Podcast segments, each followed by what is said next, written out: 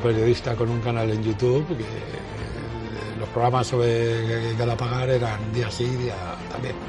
¿Te refieres a Negre?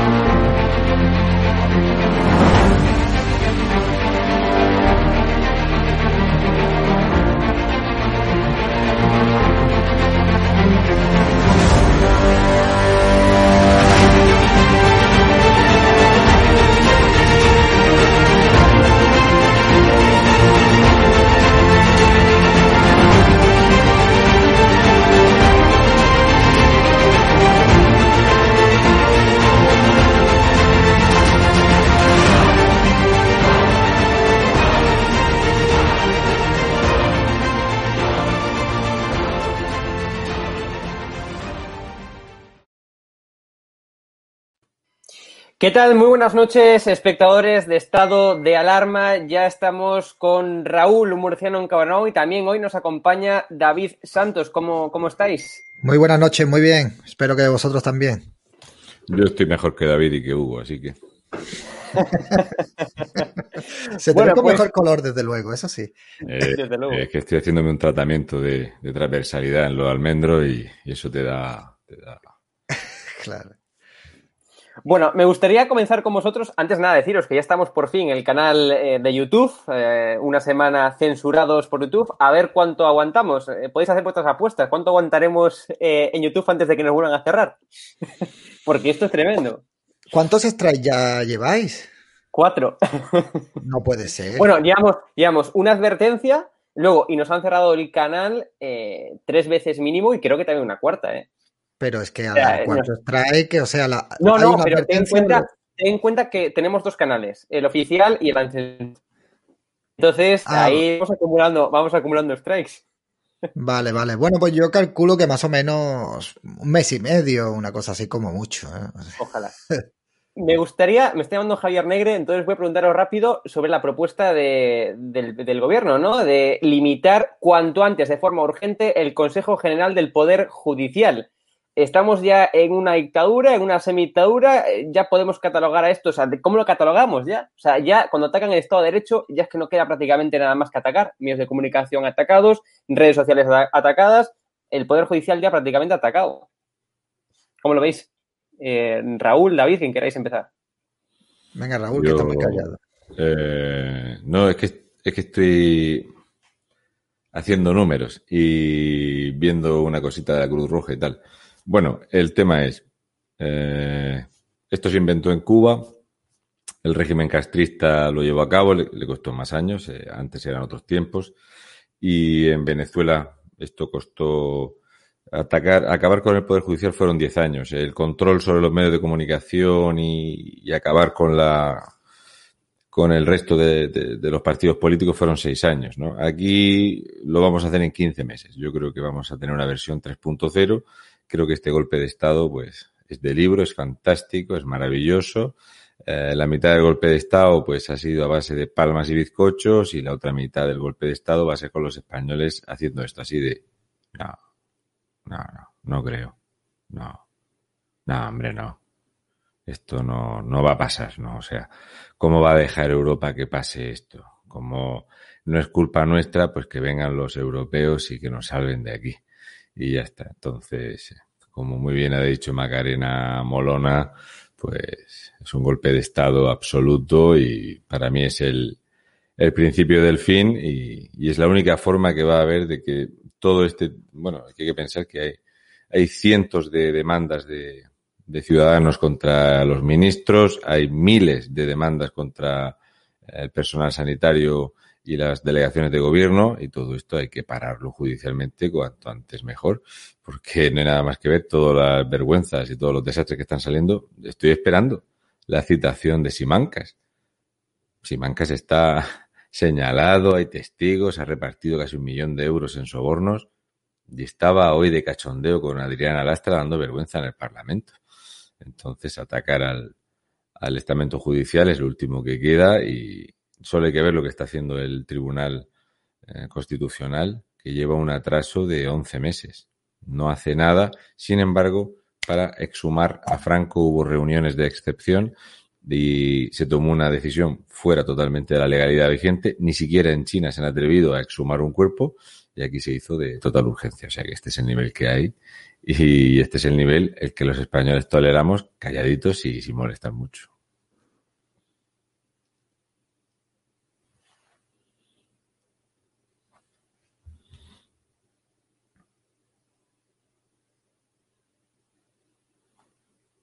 Eh, eh, perdón, estamos aquí con una cuestión técnica que nos acabamos de dar cuenta ahora mismo.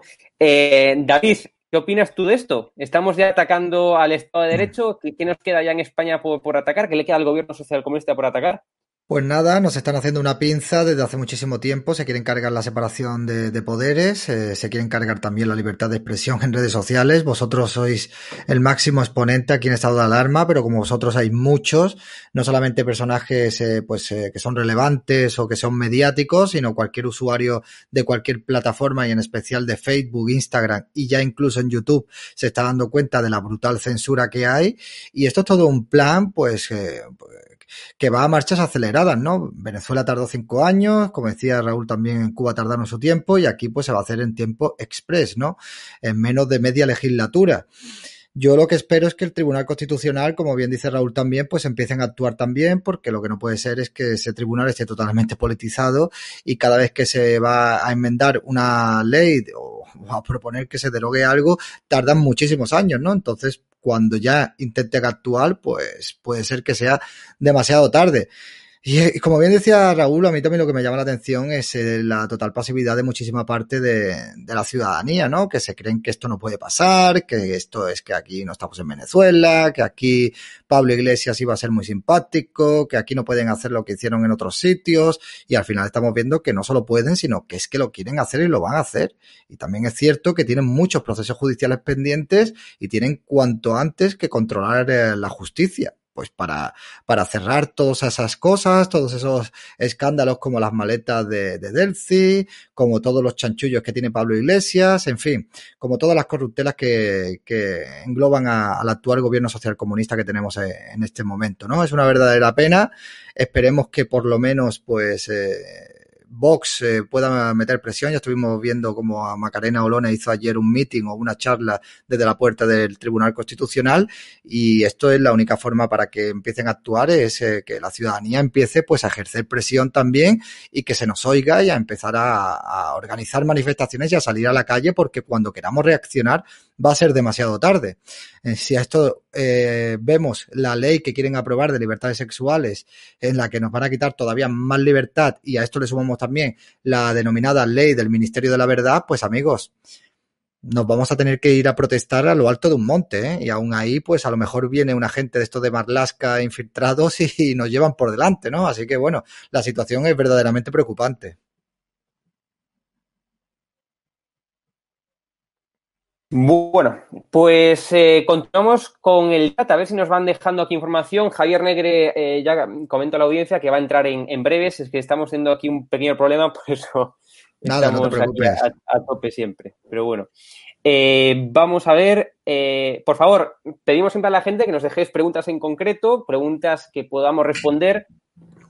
Vamos a ver, nos dice aquí José, la gente ve la tele y se cree lo que dicen. Si les cuentas todo esto que explicáis en las redes, no se lo creen.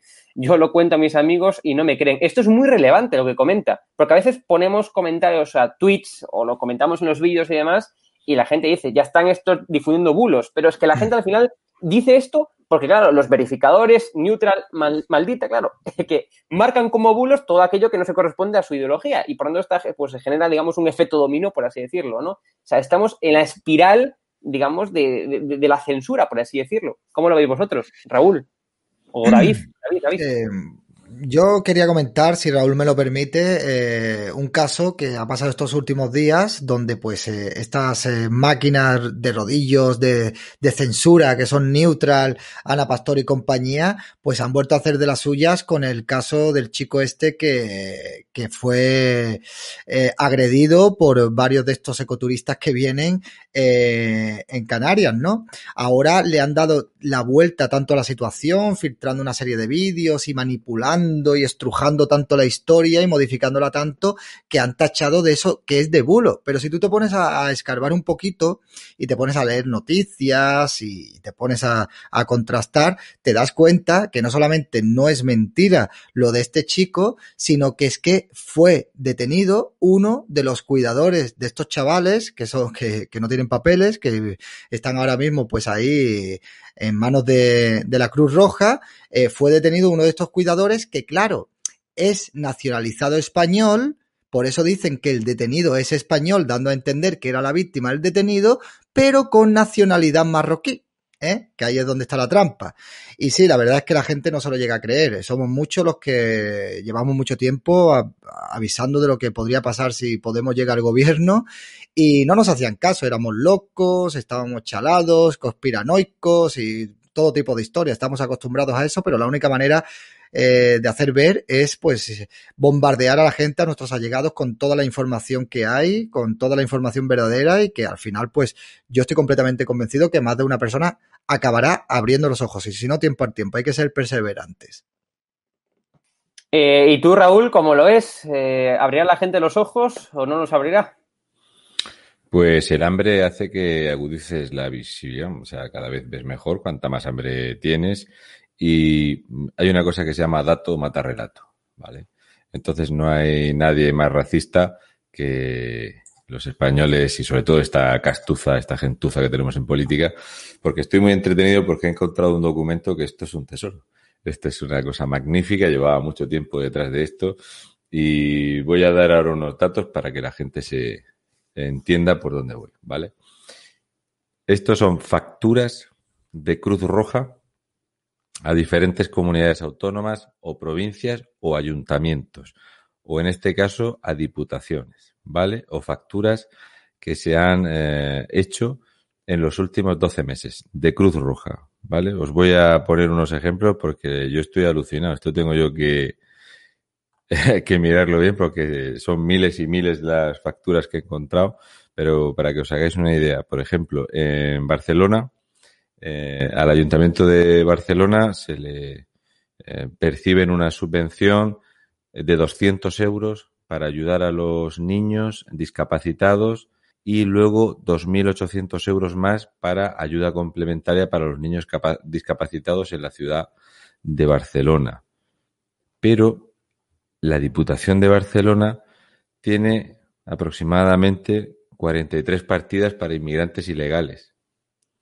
Una de ellas, por hacer la comparación, porque de todas las facturas y de todas las subvenciones para los niños con discapacidades suman 3.062 euros, pues aquí tenemos una de 18.704.863 euros, por ejemplo, y ya luego tenemos, por ejemplo, 721.000 euros, eh, 635.374 euros y así no sé, esto habría que sumarlo, pero es para que la gente entienda lo que es el agravio comparativo. O sea, eh, aquí tenemos acogida integral a personas inmigrantes, 200.391 euros, y de estos hay los que queramos. Esto eh, llevaba mucho tiempo buscando este documento, eh, me ha costado muchísimo. Aquí tenemos, por ejemplo, la Asamblea Comarcal de Barcelona, acogida e integración de solicitantes de asilo y refugiados, otros 106.000 euros.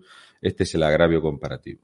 Para niños con discapacidad, que seguramente la gente donará más dinero, porque solamente en Cataluña han recibido de donaciones particulares más de 150.000 euros, pues resulta que la mayor cantidad de dinero es del Ministerio de Trabajo, Migraciones y Seguridad Social. Entonces, todo esto es un auténtico disparate y un despropósito. Entonces, creo que los españoles van a terminar abriendo los ojos, pues como ha pasado en Canarias. ¿no?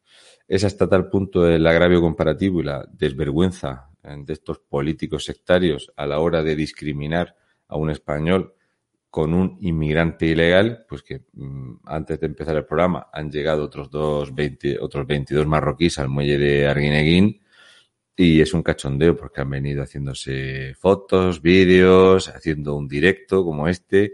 No sabemos si tienen muchos o pocos espectadores. Me hubiera gustado poder localizarlo, hubiera sido un puntazo poder eh, ver el directo que está emitiendo el que ha llegado huyendo del hambre y de la guerra. Claro y también pues preguntarle si al llegar ahora, como vienen con cargadores de placas solares, me dijo uno del PSOE, que qué tipo de cargador llevaba en esa patera. También preguntarle al servicio eh, de, de salvamento marítimo si lo ha cogido nada más bajarse del barco, porque es que lo ha cogido en el límite exacto para que llegaran a buena hora puesto está muy bien, yo me alegro muchísimo y no solo eso, sino que había uno antes de empezar el directo diciéndome que los pobres vienen jugándose la vida y que se mueren las mujeres y los niños en el mar. Y por eso digo yo que solo vienen hombres, porque como las mujeres y los niños se mueren en el mar, pues los hombres les dura más la batería para llegar a puerto.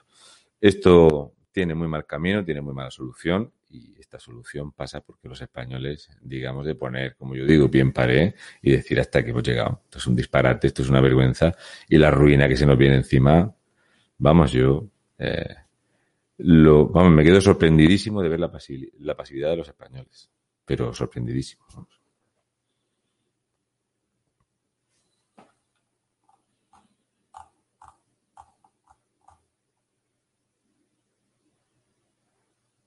Bueno, pues continuamos aquí con, el chat. Se va a incorporar ya ahora mismo Javier. Eh, vamos a ver. David González, muy buenas, señor Raúl. La invasión militar de Argelia 2.0 tiene que ver algo con la herencia de Z Paro con Argelia respecto al suministro del gas natural y gas natural licuado. ¿Lo entiendes, Raúl? Sí, pero no, no va por ahí. Esto, eh, esta nueva ruta fija que ya se declara como fija. Esto eh, ha tenido que ver sobre todo con la pasividad absoluta que ha habido desde... Está vinculado a la llegada al, a la presidencia de Armengol. O sea, una vez que allí ya gobierna el Partido Socialista con Podemos y los separatistas y el pancatalanismo, no ha habido ninguna queja porque eh, estoy viendo que ya por fin he encontrado los datos eh, de las subvenciones que hay en Baleares de cómo es el efecto llamada. Entonces, una vez que Armengol en 2015 propone un cambio de legislación para darle subvenciones y ayudas a los irregulares, pues Argelia dice, tengo aquí tres millones de estos desocupados, vamos para Baleares. Y nada, pues de Baleares para Valencia y de Valencia al País Vasco. O sea que no tiene nada que ver con Zapatero, esto ha sido culpa de la llegada al poder en Baleares de, de un equipo de gobierno totalmente sectario. Saludo ya a la mesa que estamos resolviendo unos problemas técnicos de, YouTube. ¿Qué tal estás, Raúl? ¿Qué tal estás, David? Saludos, muy bien, muy bien. Aquí andamos, ¿Sí? echar un ratito. Sí, sí. Bueno, ¿cuándo adelantamos la, noticia bomba? Porque, claro, eh, hay que decir a los espectadores que David Santos, que es un crack, que es paisano mío de Málaga, que se la juega siempre, que es políticamente incorrecto, que le van a bajar el sueldo, pues hemos decidido cuidarle en el sentido de incorporarle a esa ruta que cuando pueda vamos a hacer por toda España con Raúl y conmigo y con el equipo de estado de alarma. Y entonces, en este programa os pediríamos que si nos ayudáis, pues la idea es que además de ir a Baleares este fin de semana, que va a venir David y va a venir Raúl, pues poder organizar una pequeña escala de un día el viernes en Canarias, en Gran Canaria, Raúl, porque hay una patrulla ciudadana ahí montada, va a haber una manifestación, ¿no? Cuéntale a los espectadores qué va a pasar el viernes en Gran Canaria y por qué deberíamos ir allí si, si nos ayudan los espectadores, claro. Pues el viernes hay una manifestación, eh, una concentración de vecinos, porque se han organizado patrullas eh, vecinales por el aumento que ha habido de delincuencia en, la zona. La policía está absolutamente desbordada. La situación en Arguineguín es vamos, ha transformado a la alcaldesa más progre de Canarias, que es capaz de comprarle votos a un imán, eh, en una activista de la extrema derecha. Entonces, a las 11 hay una manifestación y por la tarde hay otra manifestación que, por cierto, una persona que es muy habitual en los directos de David y que también suele pasar por aquí, eh, me ha mandado... Trijósino. no, no, no, no, no. Se llama Lodia y me ha mandado una noticia fantástica porque eh, de lo que comentaba David al respecto de los bulos, eh, ¿quieres que te cuente uno, David? Venga, que somos Pues, ricos. No, es, es- eh, mola muchísimo. Es un bulo que hay que, eh, dicen que hay un bulo que el murciano encabronado no ha ido nunca a Canarias a una manifestación. ¿Ha Ah, dicho eso? Pues si ahí se cuadró hasta la Guardia Civil. Pues eh, esta mañana eh, la emisora más escuchada de, de Gran Canaria ha dicho que, eh, que estaban esperando que fuéramos y tal, y entonces eh, han empezado lo de, "Ah, pues si este no ha venido nunca, si eso son fotos que se han echado por ahí y tal, y el murciano este no ha estado nunca aquí en, en Canarias y tal, y, y el hombre de la radio decía, ¿me estás contando? ¿Es posible esto? Pues sí, eh, Canarias 7 se dedica a esto.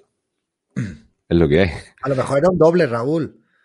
Sí, eso sí, es, es fácil. O sea, eso es seguro. Yo, vamos, em, es que yo me quedo alucinado. O sea, lo de la, créeme, eh, eh, vas a encontrar un, un nivel en la izquierda eh, muy parejo en toda España, pues en Canarias igual. O sea, es Pues, pues lo dicho, nuestra idea como programa es eh, mandar, porque yo el jueves, mañana tengo que estar en Valencia, una serie de reuniones y el viernes igual para seguir creciendo en la edición de la comunidad valenciana, porque no queremos dejar solos a los valencianos, a los, a los alicantinos, a las personas que estáis sufriendo, a Mónica Oltra, a Chimo Puig, con toda la invasión allí catalanista que está habiendo, Valencia está que da pena, pues vamos a intentar montar esa delegación virtual y estamos buscando empresarios valientes que quieran financiarla y tengo que ir a hacer ahí una serie de reuniones, pero la idea del canal es incorporar eso a la ruta que vamos a hacer, el- el equipo facha, ¿no? Como ellos se, se hacen llamar, David Santos y Raúl poderles mandar el viernes a Gran Canaria, retransmitir en directo para estado de alarma,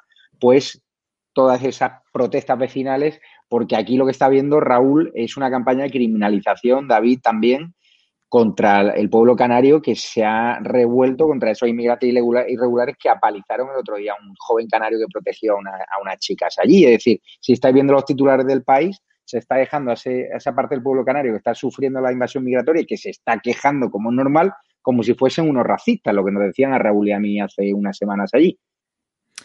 Sí, bueno, ahora están diciendo que eso fue un bulo, lo del tema de, de la agresión sí. que hicieron a este chico.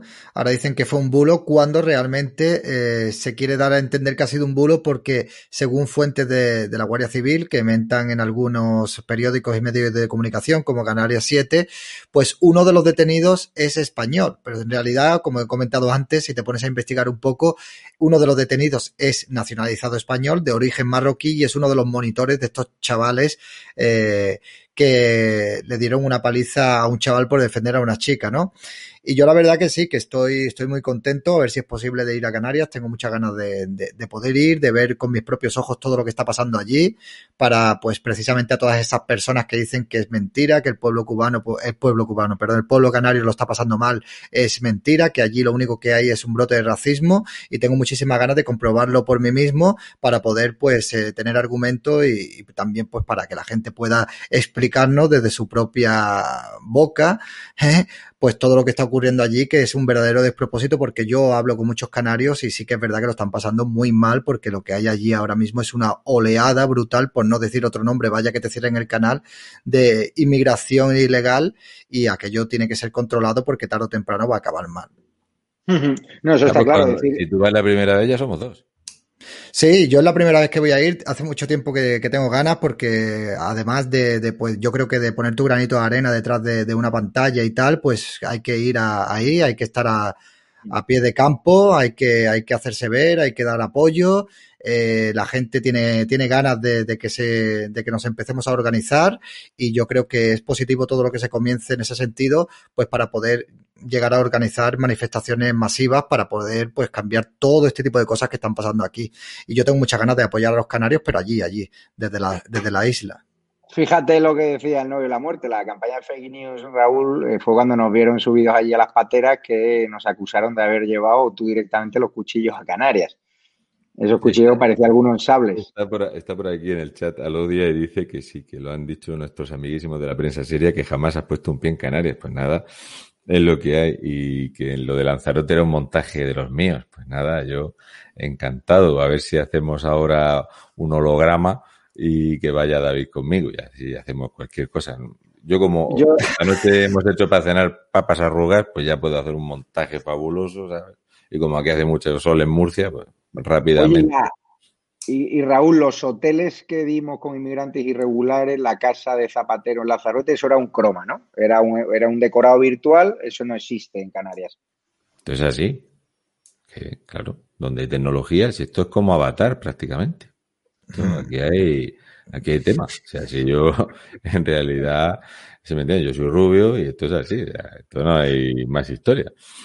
A ver si este dinero que estoy viendo aquí que han destinado para el tema de, las drogas en Baleares no lo están gastando bien y hay gente que, no le está llegando porque espectacular. Ya tengo oficio con esto, que era lo que me faltaba.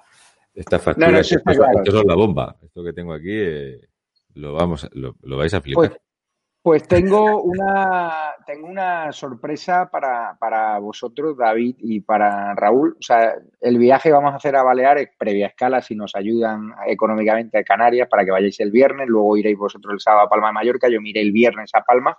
Yo pensaba que los Baleares no iban a querer hablar. Bueno, tengo una lista de 30, 35 testimonios para rajar Gol para apoyar a la hostelería, para hablar de la invasión migratoria. Eso de que dicen que el Balear se esconde, es mentira. Hemos recibido cientos de mails de gente de todas las Baleares, de Palma Mallorca, de Ibiza, de Formentera, que por favor vayamos a verles que están desesperados. Con lo cual, la que liamos en Canarias, que se va a seguir haciendo este viernes con vuestra presencia allí, gracias a las ayudas que están entrando precisamente a través del Superchat para costear esos gastos de, avión, sobre todo porque alojamiento un amigo de Raúl se va a encargar y también el transporte, pues nosotros vamos a estar en Baleares y vamos a recoger la voz de mucha gente. ¿Te sorprende, Raúl, esa movilización en Baleares de repente? Eh...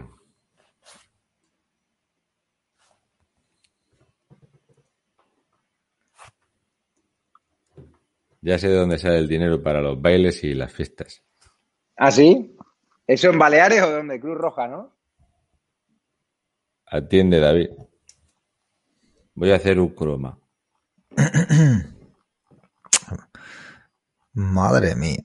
O sea, va por orden alfabético. No hay rincón de España, ¿eh? Donde, donde se dejen. ¿Eh? Joder. Pues esto es nada. Esto son, en, dos meses lo he sumado y, y poco más y esto hay que sumarlo a lo que le cae del Estado. ¿no?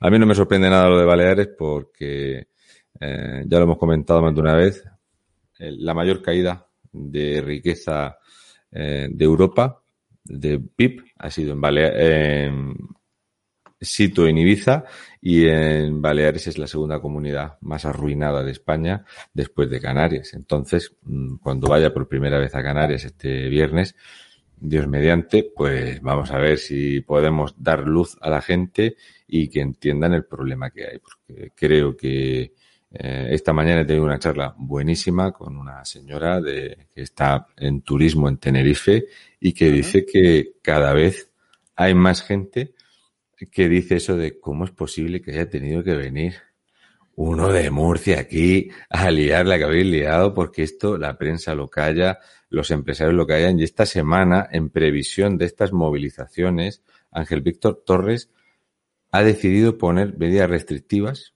por lo tanto, por eso las manifestaciones son a estas horas. No es una hora normal, pero el trayecto que me han comentado eh, que hay de la manifestación de por la mañana es muy, muy bueno. Es que es muy importante por donde lo hagas.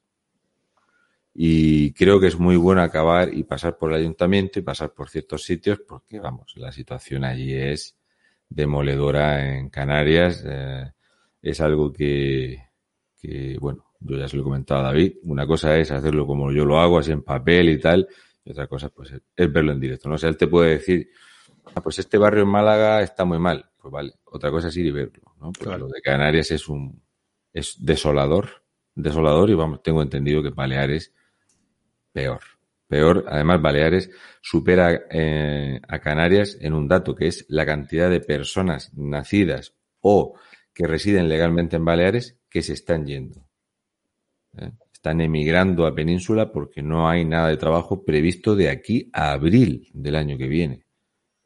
Esto es terrible, ¿no? Y en, la tasa en Canarias son más o menos, estamos cambiando 6.000 canarios por 9.000 ilegales cada tres meses. O sea que el cambio de población es imparable y la ruina de estas comunidades está absolutamente ligado al gobierno sectario que tienen ambas comunidades. David, ¿has estado tú en Baleares alguna vez? Yo sí, yo sí he estado, tengo allí conocidos en, en Mallorca y la verdad que hablo con ellos y me transmiten esa preocupación también, ¿no? De todo lo que están viviendo allí, de todo lo que está pasando allí. Y la verdad que es que hay zonas allí donde literalmente pues eh, también está habiendo un cambio de, población, ¿no? Una sustitución de, de, población africana por autóctona. Porque claro, cuando la gente pues eh, no tiene, no tiene para trabajar, lo que hacen es irse a otros puntos de España o irse al extranjero, ¿no? Al final hay un dicho que dicen que si exportas pobreza, al final lo que tienes es pobreza. Si exportas África, al final lo que tienes aquí es África, ¿no? Pero hace ya también como un par de años que no voy, será interesante, pues, eh, si es posible, ir allí también. Y como te digo, no hay mejor manera de contar las cosas que, que viéndolas uno por, por sus propios medios, porque si uno tiene que estar informándose a través de los medios de comunicación, y a través de, las eh, principales plataformas o, o, medios informativos, al final te enteras de la misa a la mitad y menos mal que todavía nos quedan las redes sociales, menos mal que todavía podemos movernos y podemos contar las cosas y menos mal que hay muchísimas personas también que anónimamente pues te cuentan cuáles son las verdaderas realidades, realidades que no se van a poder tapar por mucho que quieran, esto acabará explotando. O sea, tú puedes tapar el sol con el dedo un tiempo en este sentido, pero no, no lo vas a poder tapar siempre y al final esto va a acabar explotando y no va a haber censura ni rodillo eh, mediático que, que, detenga, que detenga esta realidad. Y bueno, es una pena que al final sea por, por, por algo malo, que se vaya a acabar con esta censura eh, tarde o temprano, pero bueno, yo creo que también será, será positivo de aquí al futuro para que la gente se dé cuenta verdaderamente lo que tiene que hacer cuando va a ejercer el derecho al voto, ¿no? ¿Sabes qué pasa? Que, las delegaciones grandes de medios de comunicación constitucionalistas están cerrando. En Baleares, están cerrando en Canarias, están cerrando en Comunidad Valenciana, están cerrando en Cataluña.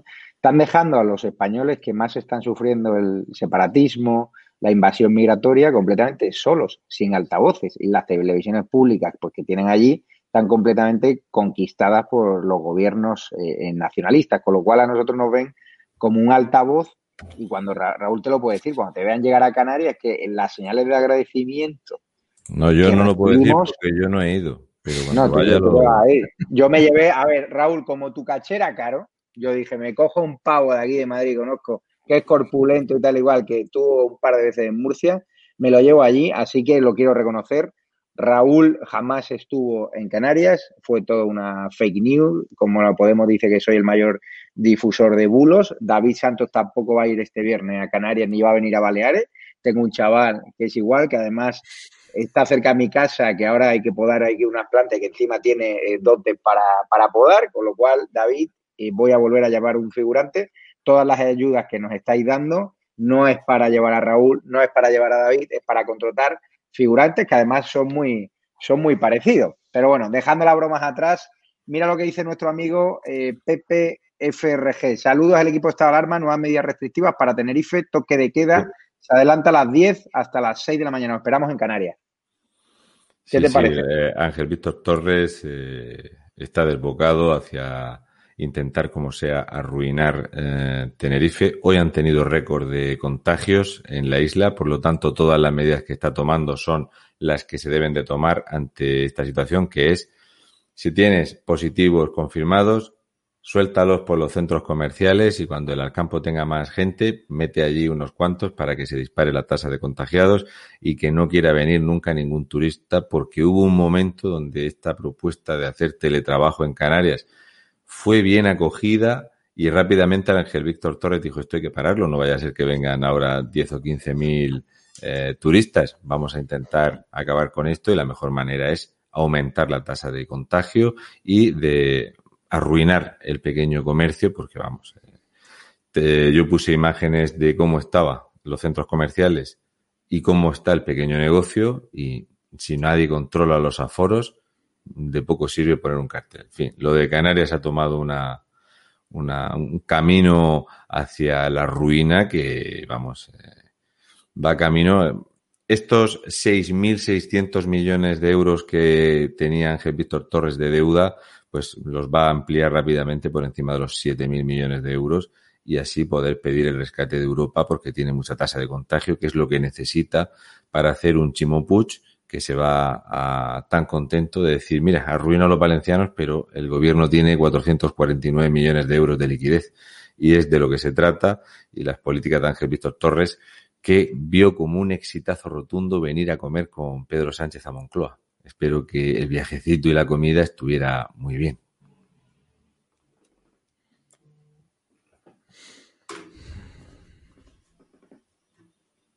Y quiero contestarle a un señor. Sí. Dale, dale, dale. Se llama José Manuel JM. Pone ahí. Y mientras estábamos hablando, he apuntado una cosita por aquí. A ver si lo hago que se vea. Que es así, que en Canarias fue igual, se buscaron un dibujante y me hicieron a mí, ¿vale? Dice José Manuel MG, puede ser que exista mucho dinero en B en España para que después de esta aparente ruina parezca que no pasa nada. Bien, eh, José Manuel JM. Esto teniendo en cuenta que eh, de momento el hermano de Garzón no ha empezado a imprimir billetes. Esto es contando con los billetes reales que hay, sin contar los del monopolio, ¿vale?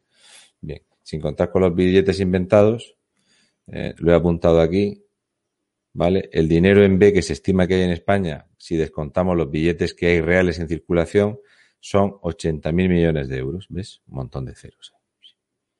¿Sí? 80.000 millones de euros. Fíjate qué montón de ceros. ¿Qué pasa? Que el dinero real que hay en circulación en España en deuda es 1.340.000 millones de euros. Así que si tú tienes esta ruina, con este dinero en B, cuando recuperáramos todo el dinero en B, que para eso tendría que participar Jordi Puyol y Zapatero, pues seguramente con esto no íbamos a tapar esto es muy complicado, ¿vale? Esto es una deuda reconocida del 114% del Producto Interior Bruto. ¿Qué pasa? Que la previsión del Banco Central Europeo para 2021 es que alcancemos el 129% de deuda del Producto Interior Bruto. Esto es un informe que podéis eh, comprobar, que está respaldado también por el Banco eh, eh, Central, el Banco de España. Entonces, mm, con esos 80.000 millones de euros que hay en dinero en B, pues va a ser muy difícil pagar que nos vamos a meter en un billón seiscientos mil millones de euros. No sé, haría falta 20 veces más dinero en B del que hay para poder pagar el agujerito que nos van a hacer los resilientes y los transversales en 15 meses. Y por eso digo eso de dato mata relato y soy un maldito fascista. Eso es mentira, Raúl. Si ya lo sé, si yo ya lo sé, si ya lo sé. Y además, si lo dice el Banco Central Europeo, ¿qué sabrán ellos? ¿Qué sabrán ellos? Es un bulo. Ahora van a empezar a imprimir billetes y todo solucionado. O sea, no pasa nada, hombre. se, acaba con el paro, se acaba con todo. Sí, sí, sí. Empezar a hacer billetes ahí. Yo me pregunto cuál de los dos hermanos es el tonto. Jo, qué cabrón. esa, esa, es la típica pregunta que es, la A, la B o la C, ambas respuestas son correctas. Puede ser, puede ser, pero es que, macho, entre el que ha bajado el, nivel de apuestas en plena pandemia y este que imprime billetes y se va a solucionar todo el paro de España y toda la deuda, yo no sé cuál de los dos es más lumbreras, ¿eh? Pues mira, fueron, los espermatozoides más rápidos de su padre. Es lo que, hay, ¿no? Un mal, día lo tiene cualquiera, murciano. pues eh, ya te digo, eh, por eso quería contestar a este señor, porque siempre digo que eh, cogiendo las cifras, pues este gobierno se desmantela con una, con una hojita y un boli, se, se desmantela porque, vamos, em, en serio, lo que ha hecho hoy Pedro Sánchez ha sido brutal en el Parlamento. O sea, no me explico. Escúchame, cuando se ha subido a Bascal a hacer la réplica, don Santiago Bascal Conde ha hecho muy bien empezando eh, la respuesta diciendo, vaya dos horas, vaya dos horas que ha echado aquí de decir disparates. Esto es, Vamos, esto es insoportable.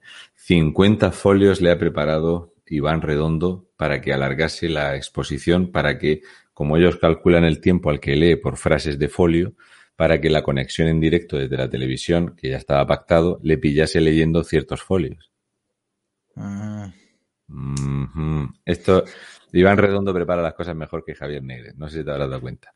Hmm. Entonces, eh, ha sido increíble. Dos horas seguidas leyendo, macho. Y claro, como lleva las réplicas escritas, no da ni una. Y me ha gustado mucho la réplica, de hecho, Abascal en estos años ha cogido eh, muchas tablas, ha sido deleznable. Ha dado unas cifras, coge y dice el tío que España se está financiando a coste negativo. O sea, nos prestan dinero con condición de que les devolvamos menos. Fíjate. Ah, qué bien, qué buen samaritano, ¿no? Eh, Europa. es como, joder, esto es como meterle una caja fuerte. Aquí no se pierde una perra. ¿Quién no va a confiar en este PSOE y en Podemos? Y lo suelta el tío cuando públicamente se tuvo que reconocer que a Noruega o Japón se le tenía que primar con tres décimas por encima del precio habitual del préstamo para que compraran deuda. O sea, es increíble, o sea, no les da vergüenza ninguna decir algo así. Es como, yo siempre digo que ellos hablan para un público suyo y que se lo van a creer todo, te van a comprar todo lo que ellos quieran soltar y no solo te lo van a comprar, sino que además incluso vas a ver a Adriana Lastra aplaudir y tal. Hoy estaba... Pero eso tiene una cosa buena, eso tiene una cosa buena. O sea, yo no sé si os habéis dado cuenta que Pedro Sánchez no dice una verdad ni por casualidad. Entonces, cuando Pedro Sánchez esté leyendo un discurso, vosotros tenéis que hacer un ejercicio de eh, entenderlo todo al contrario. Y entonces sabréis lo que está diciendo Pedro Sánchez. Cuando diga algo es todo lo contrario, sabréis lo que está diciendo. Que por cierto, me pregunto yo, eh, la respuesta de, Santiago Abascal también coincidía con ese horario televisivo, eh, igual que, que Pedro Sánchez o eso lo has tenido que ver tú ya en otro, por otros medios? Ah. No, cuando eh, te llamo por teléfono, yo lo que hago es que tengo un, pinganillo para poder escuchar y bueno, he de decir dos cosas. Primero, no escucho entera la intervención de Pedro Sánchez, no es necesario. Es imposible. no, pero que no es necesario. Cuando digo no es necesario, es que, créeme, no es necesario. ¿Por qué? Porque el cerebro pierde la atención. O sea, tú cuando escuchas a alguien que no te interesa lo que está diciendo, eh, inevitablemente pierdes la atención. Es como cuando ves una película muy mala y, te pones a mirar el móvil. Pues decirte que creo que he aguantado dos minutos escuchar a Echenique. Y lo de Íñigo R. Mojón me ha dado muy mala leche. Y me ha dado muy mala leche porque ha sido cuando salía yo del campo para abajo y bueno, el camino está muy malo y tal. Y yo venía pensando, yo he ganado 58 euros hoy en el campo, ¿sabes? Quitarle los gastos del coche, la motosierra y tal. Y Ñigo Errejón cobra 108.000 euros al año. 108.000 euros al año para decir esto de que vamos a trabajar 32 horas, cobrando lo mismo. Eh, no sé, creo que tienen un, un público eh, que no les da la mata para más porque ellos hablan para los suyos. sí, sí. Además, un tío que, un tío que, bueno, él practicaba la jornada laboral de cero horas aquí en la Universidad de Málaga. O sea, que él sabe eso de, de una jornada laboral negativa porque él no trabajaba y le chupaba el trabajo al otro que había presentado el proyecto de carrera. Ah, cierto, si lo vemos, si lo vemos así, si lo vemos así es verdad. O sea, es negativo. o sea, que ya podemos dar por hecho que Íñigo Errejón es cierto que por lo menos a una persona en este país le recortó la jornada laboral.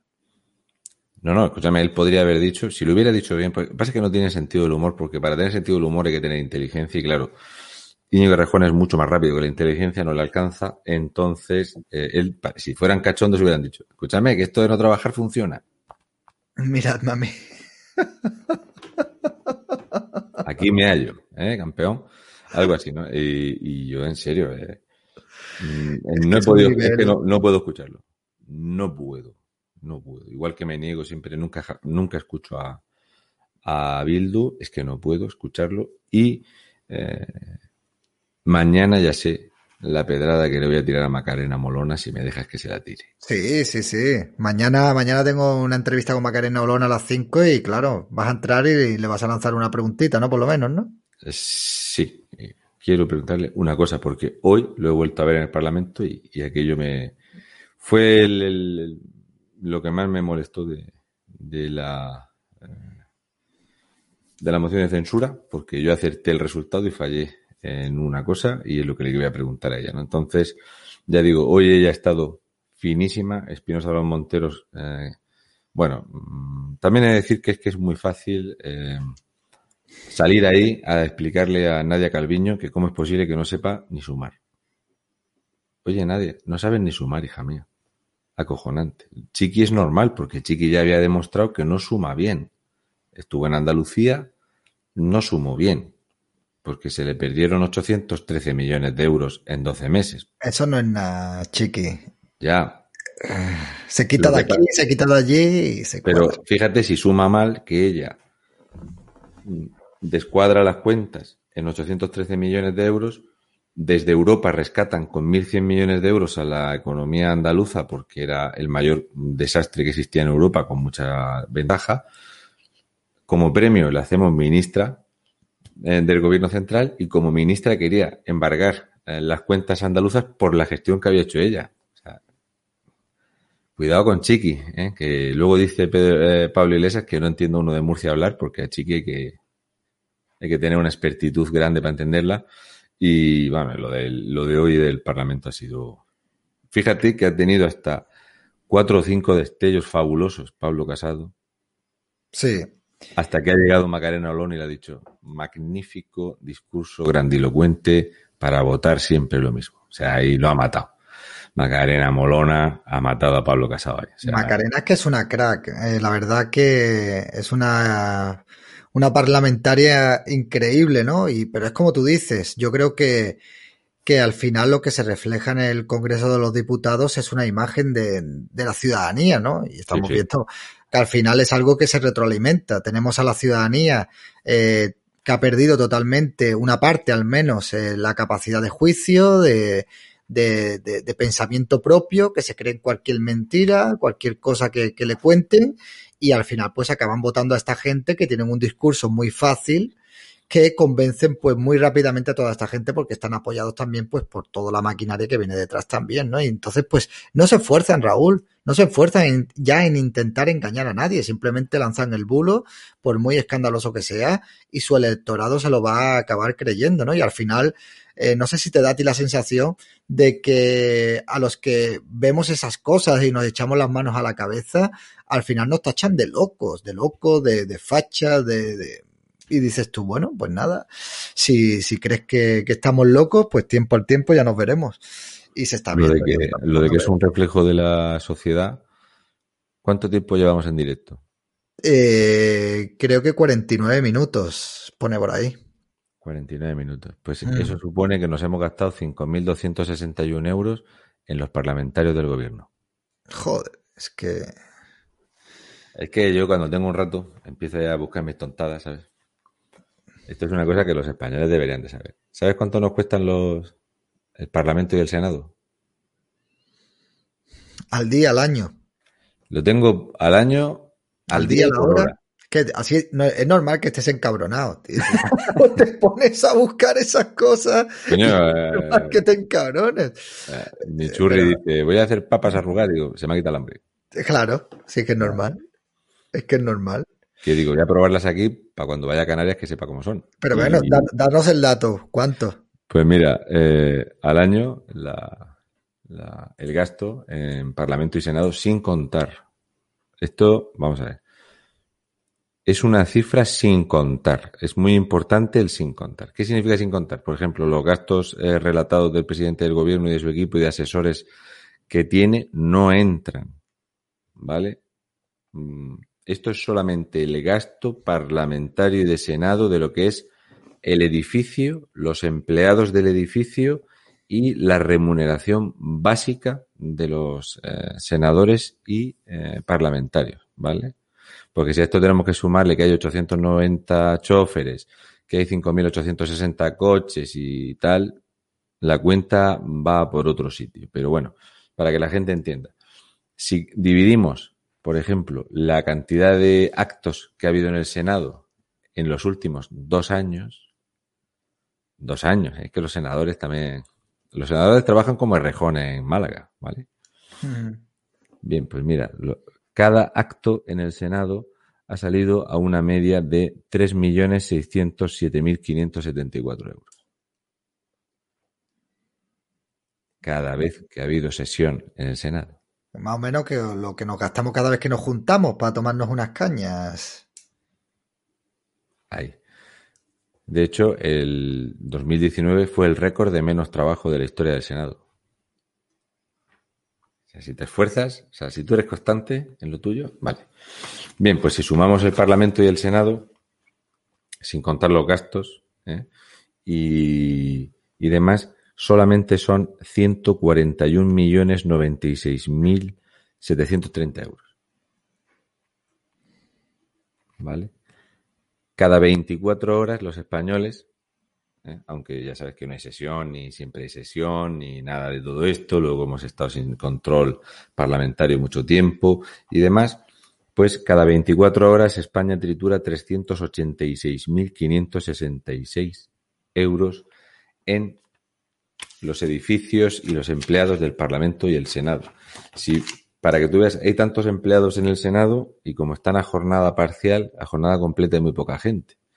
Hay tantísima gente, o sea, para 265 senadores hay 508 empleados de todo tipo. Por eso te he mandado la foto esta de lo que ha publicado el Boletín Oficial del Estado de que les van a comprar unos portátiles nuevos. Hmm. Son de HP, solo hay un, una oferta y se ha cogido esa oferta y la media por eh, empleado es de un portátil de 1.500 euros. O sea que además, de, por eso digo que a mí, una persona como yo, a mí me, es imposible hacer el cálculo total del gasto porque nadie lo sabe. Porque no se reflejan, porque no son públicos y demás, y porque si te pones a sumar las comisiones, las subcomisiones y demás, es una locura. Entonces, eh, estos 141 millones de euros, 96.730 euros del año 2020, que sepas que por suerte el año que viene hay más dinero. Que claro, ha faltado dinero este año y así hay que ir con un poco de resiliencia, ¿no? Entonces se quiere hacer muy adaptable. Y un dato muy importante. Resulta que en España las mujeres están muy mal. Vale, pues la tasa de empleados hombres y mujeres en el Parlamento y el Senado no tiene ni pies ni cabeza. O sea, hay una abrumadora mayoría de mujeres.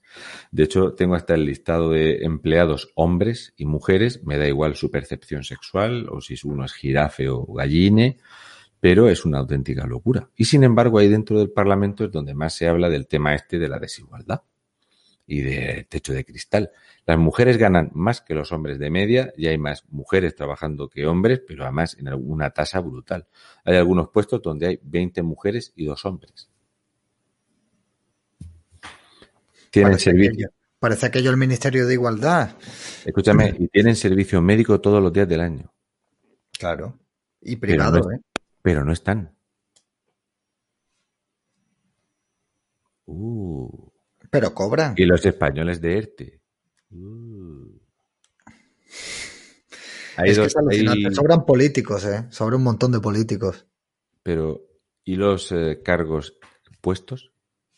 O sea, el cargo que está puesto. O sea, eh, es que resulta que luego tienes asistentes y tal que tú puedes elegirlos y los paga el Estado. O sea, por ejemplo, EH Bildu tiene dos asistentes que los necesitan para sus cosas y los paga el Estado.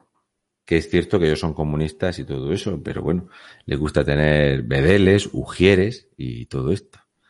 Es, es un espectáculo. Y claro, esto es muy ofensivo, ¿sabes por qué? Porque yo digo, no estamos en una crisis económica de la hostia y tal. No, no, no. El, el recorte en mal gasto es cero no se recorta nada, sino que al contrario se van a ampliar gastos en todos estos aspectos, en más contrataciones e incluso hay previstas unas obras en el Parlamento por fin para solventar el problema que tiene Cheminga Dominga, que no tiene suficiente mm, altura para hablar. Entonces hay, proyectadas unas obras de más de medio millón de euros ¿no? para, para adaptabilidad, está genial. ¿Medio millón se sube al final? Es que las obras no son, o sea, una cosa es el Parlamento. Sí, sí, pero para afuera también tienen que hacerle, para adaptarlo, para que pueda entrar perfectamente. Echeminga puede ser llamado al Senado. Ah, claro, cierto, es verdad. Pero vamos a ver, a mí no, a mí no me entra algo en la cabeza con esto de, de Chenique. Vivimos en la era de las tecnologías, están promocionando mucho el tema del teletrabajo y tal. ¿No podría Chenique hacer las sesiones desde su casa a través de videollamada o algo así? Tenemos que pagarle y gastarnos medio millón de euros en hacerle una rampa para que el señor Echenique, que además debería de haber dimitido ya, ¿eh? por defraudar a la seguridad social y tener a un trabajador en negro eh, pueda entrar y salir. Es que es alucinante, ¿no? A mí me parece, o sea, una falta de respeto brutal. Si viviéramos en un, si viviéramos en un país donde la gente se concienciara y de verdad le diera importancia a todo este tipo de cosas, gente que lo está pasando verdaderamente mal, es que es para salir a las calles y liarla bastante gorda, ¿eh? porque es que es alucinante el gasto de esta gente y cómo viven esta gentuza cuando hay un montón de españoles pasándolo mal. Al final me estás consiguiendo encabronar, Raúl, y mira que yo estaba bien, ¿eh? yo estaba hoy tranquilo. estoy pensando que la obra va a salir mal porque Echeminga Dominga eh, trabaja en el Parlamento y el Senado una media de 24 eh, horas cada 34 días que yo no lo entiendo, de verdad es que no lo entiendo, pero es todo postureo, son todo medidas de postureo. Oye, le vamos a hacer una rampa para parecer que aquí somos muy buenos y para que puedan acceder aquí personas minusválidas y tal y cual, y mientras tanto, pues un montón de gente pasándolo mal y gastándose dinero en auténticas estupideces. Yo muchas veces lo que me pregunto es cómo algunos vivimos tan medianamente bien teniendo la clase política que tenemos y teniendo el gasto que tenemos en este puñetero país, pero llegará un momento en que eso acabará terminando, se, acabará agotando.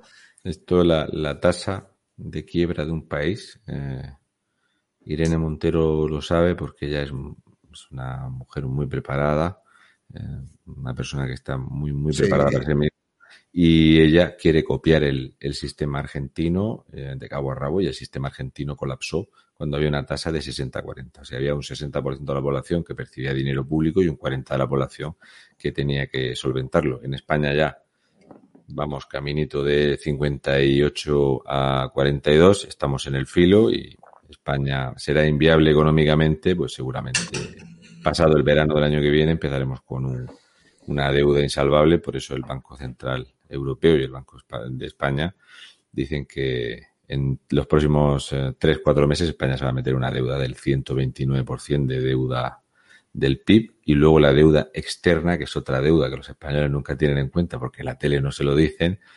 La deuda externa de España es una brutalidad. ya son cifras como los presupuestos expansivos. O sea, la deuda externa de España, por eso Pedro Sánchez hoy ha dicho eso de que España se, se financia en valores negativos, se le ha olvidado decir que la deuda de España exterior es de 2 billones 210 mil euros. O sea, cada español tiene una deuda acumulada de unos 57 mil euros. salimos más fuertes. Sí, salimos, salimos, hombre, tenemos que salir más fuerte, o nos morimos o salimos sí, más sí, Salimos, eh, el hueso que se rompe hace callo. O salimos, pero salimos pero del país y nos vamos a otro sitio directamente. ¿eh? Y este, 11 meses de legislatura llevamos. No, si se aprietan un poco, yo ya dije que, llevo últimamente diciendo que entre 15 y 16 meses el, el, el retroceso de España actualmente de hecho, quiero hablar un poco del sector automovilístico un día de estos y las cifras de España las tienes que cotejar. Te va a gustar el dato. Las cifras actuales del sector automovilístico en España tienes, las puedes comparar con 1957.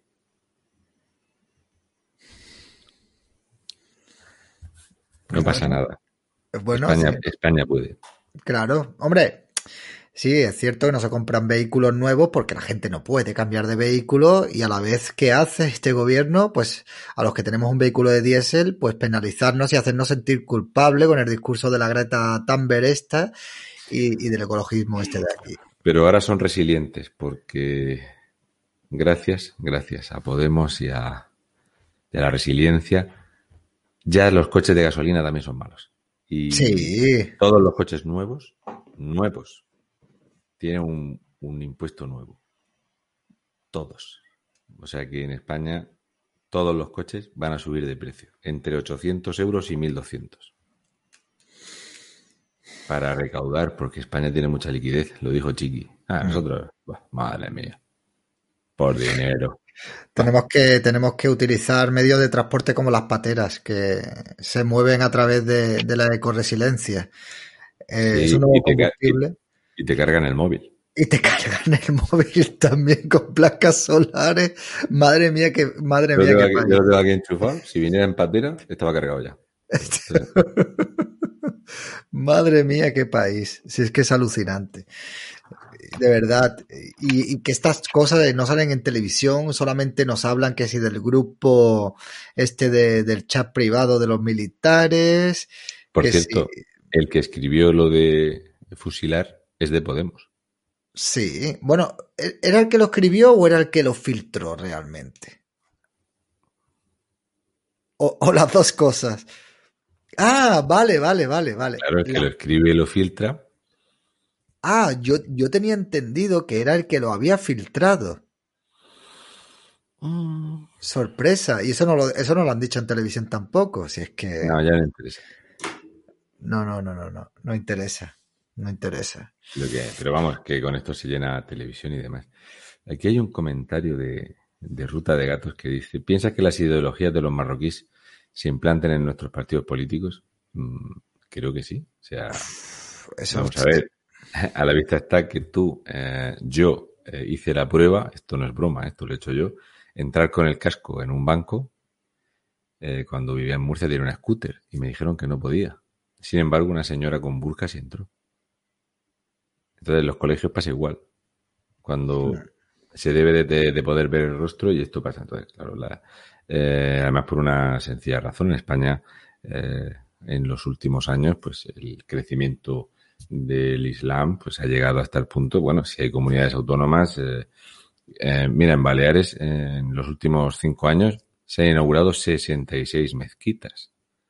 Muchas de ellas están subvencionadas por el gobierno. Inevitablemente, esta gente vota a nivel autonómico y vota a nivel eh, municipal. Entonces, pues claro que las políticas tienen que añadirse. En mi pueblo, en las pasadas elecciones municipales, pues el Partido Socialista prometió un cementerio musulmán y prometió otras ayudas para los musulmanes. Aquí se montó un revuelo y lo más grande del mundo fue cuando el imán de aquí dijo que, que cementerio aquí en Murcia, ellos no se van a enterrar en tierra infiel. ¿Que qué se habían pensado? O sea, si el cementerio está en España, no lo quieren. Otra cosa es que España fuese suya. Mientras tanto es tierra infiel. Claro, que no porque le salió bien la compra. Pero bueno, Claro. luego les ofreció un mercado de segunda mano, de productos marroquíes de segunda mano, que donde quiera que lo han abierto lo han cerrado porque ha subido la tasa de delincuencia un 600% en la comarca donde se han abierto estos eh, lugares y eso sí le gustó. Ah, sí, sí. Ahí de sí. poder vender coches y todo esto sin papeles y en, en Besi. Esto es lo que hay. Entonces, claro que van a afectar. Pero tú imagínate si el Partido Socialista no asumiera esas políticas o intentara representar a ese colectivo. Yo creo que más, más temprano que tarde acabará habiendo partidos eh, islámicos a nivel nacional. Ya los hay en Ceuta y Melilla, pero yo creo que los habrá aquí. Y si nos ponemos a echar el boli, como hace Murciano, o caemos en la cuenta, hay muchos pueblos de España de, de, mayoría, pues que hay una mayoría de personas que son inmigrantes, que están allí pues por diversos motivos, por tema de fruta, del campo y tal, y se podrían hacer con el poder perfectamente de esos pueblos. O sea, que es, la cosa aún puede empeorar muchísimo más. ¿eh? ¿Tú de dónde eres? Yo de Málaga. Tú no tienes el ADN puro. ¿No? Pues no. En el País Vasco hay 49 ayuntamientos donde más del 50% de la población es marroquí y argelina. Claro. En el País Vasco. Sí, sí, sí. Por eso te digo. O sea, mm, ¿qué es lo que hacen? Pues EH Bildu y otras formaciones lo que hacen es que en sus listas llevan en la cabeza de la lista eh, vascos y rellenan la lista con musulmanes. O sea, yo tengo un montón de fotos de papeletas de y en, y en Cataluña pasa igual. Que es una forma como de, sí, sí, os incluimos en nuestros partidos para que no fundéis partidos, pero os ponemos del 5 o del 8 para abajo. Sí, pero nosotros, nosotros, claro, Esto es así. De hecho, ya hemos visto alguna diputada con burka y otras cosas. Bueno, eh, hay un hay una concejala en, en Melilla que si alguien quiere echarse unas risas, que busque los vídeos de una concejala en Melilla musulmana, es un espectáculo. O sea, hablando de dinero, yo creo, vamos, eh, tiene que ser la mujer analfabeta, es un disparate. Pero cobra 3.800 pavos al mes. Resilientes, no lo sé, puede ser, pero espectacular, ¿eh? brutal. Y luego, mira, hay una, un comentario que hace muchísima gente, por ejemplo aquí, Gala Lemar y tal, porque los españoles llevamos eh, unos meses, porque yo he visto muchas lumbreras en esto de YouTube y en las redes sociales y tal, que iban adelantando el futuro político de España y cuando se pasa la fecha tope donde ellos ponen que va a pasar algo, hablan de otra cosa, ¿vale? Esto hay mucha gente que lo hace, tú lo sabrás bien. Entonces hubo quien dijo que en septiembre el gobierno de España se rompía, que iban a echar a Pablo Iglesias del gobierno y tal. En agosto hubo medios digitales que decían que Angela Merkel y Macron iban a darle a España medio billón de euros para quitar a Pablo Iglesias del gobierno. Luego empezó toda esta milonga a partir de septiembre-octubre de que, bueno, cuando fueran las elecciones americanas, pues Donald Trump, que no tiene otra cosa que hacer el hombre, pues iba a investigar para sacar toda la suciedad de Pablo Iglesias y nos iba a quitar el problema, porque los españoles somos así. La hemos cagado nosotros, hemos tenido tres elecciones, en todas las elecciones han ganado los mismos, siempre sumaba 155 y esto estaba arreglado y la gente ha seguido haciéndolo. Pero los españoles somos lo de, no, no, yo no he hecho nada, la culpa es de este y entonces este que me quite el problema, yo no quiero saber nada, yo voy a seguir viendo Masterchef, ¿sabes? Y a la pantoja y a mí que no me pregunten. Y entonces mucha gente dice esto de que Donald Trump apoya a Marruecos. Y yo siempre me hago la misma pregunta. No he visto a la gente quejarse cuando en unas maniobras Pedro Sánchez retira a la Armada Española y desagravia a Estados Unidos. No he visto a nadie, no he visto a nadie quejarse cuando los aranceles de Donald Trump iban a triturar las exportaciones, sobre todo del sector primario, españolas hacia el mercado americano, y nadie dijo nada. ¿Qué, qué queremos? ¿Escupirle a la cara a alguno y que encima Donald Trump nos tenga que reír la gracia porque no sabemos por qué Donald Trump tiene que estar preocupado por Pablo Iglesias? ¿En serio? Y estas son las cosas que a mí me preocupan, de cómo la gente ¿eh? siempre quiere que el problema se lo quite otro mientras nosotros estamos ¿eh? sin manifestarnos y sin salir a la calle, vaya a ser que nos acusen de asesinar gente con el virus o cualquier otra cosa, porque claro, nosotros no estamos haciendo un entierro de Julián Guita. Entonces, es que es el plan perfecto. Es, el, es la excusa perfecta para no hacer absolutamente nada. Sí, sí, perdón que te he interrumpido. No, no, que va, no te preocupes. Si es que, o sea, Donald Trump, qué malo es Donald Trump, ¿no? Eh, Donald Trump es malísimo y, siempre los mismos argumentos, las mismas historias. Y a mí me gusta preguntar a la gente, oye, ¿y, qué tiene de malo Donald Trump? ¿Por qué, te, ¿Por qué te gusta Biden? ¿Por qué quieres que gane Biden? Ah, porque Donald Trump es, eh, es, malo, es malo, eh, ya está. O sea, el primer presidente de los Estados Unidos que en un montón de años eh, no, ha, no ha metido mano en otros países ni, ni nada de nada. Lo único que ha hecho ha sido preocuparse por su país, por Estados Unidos, ¿no?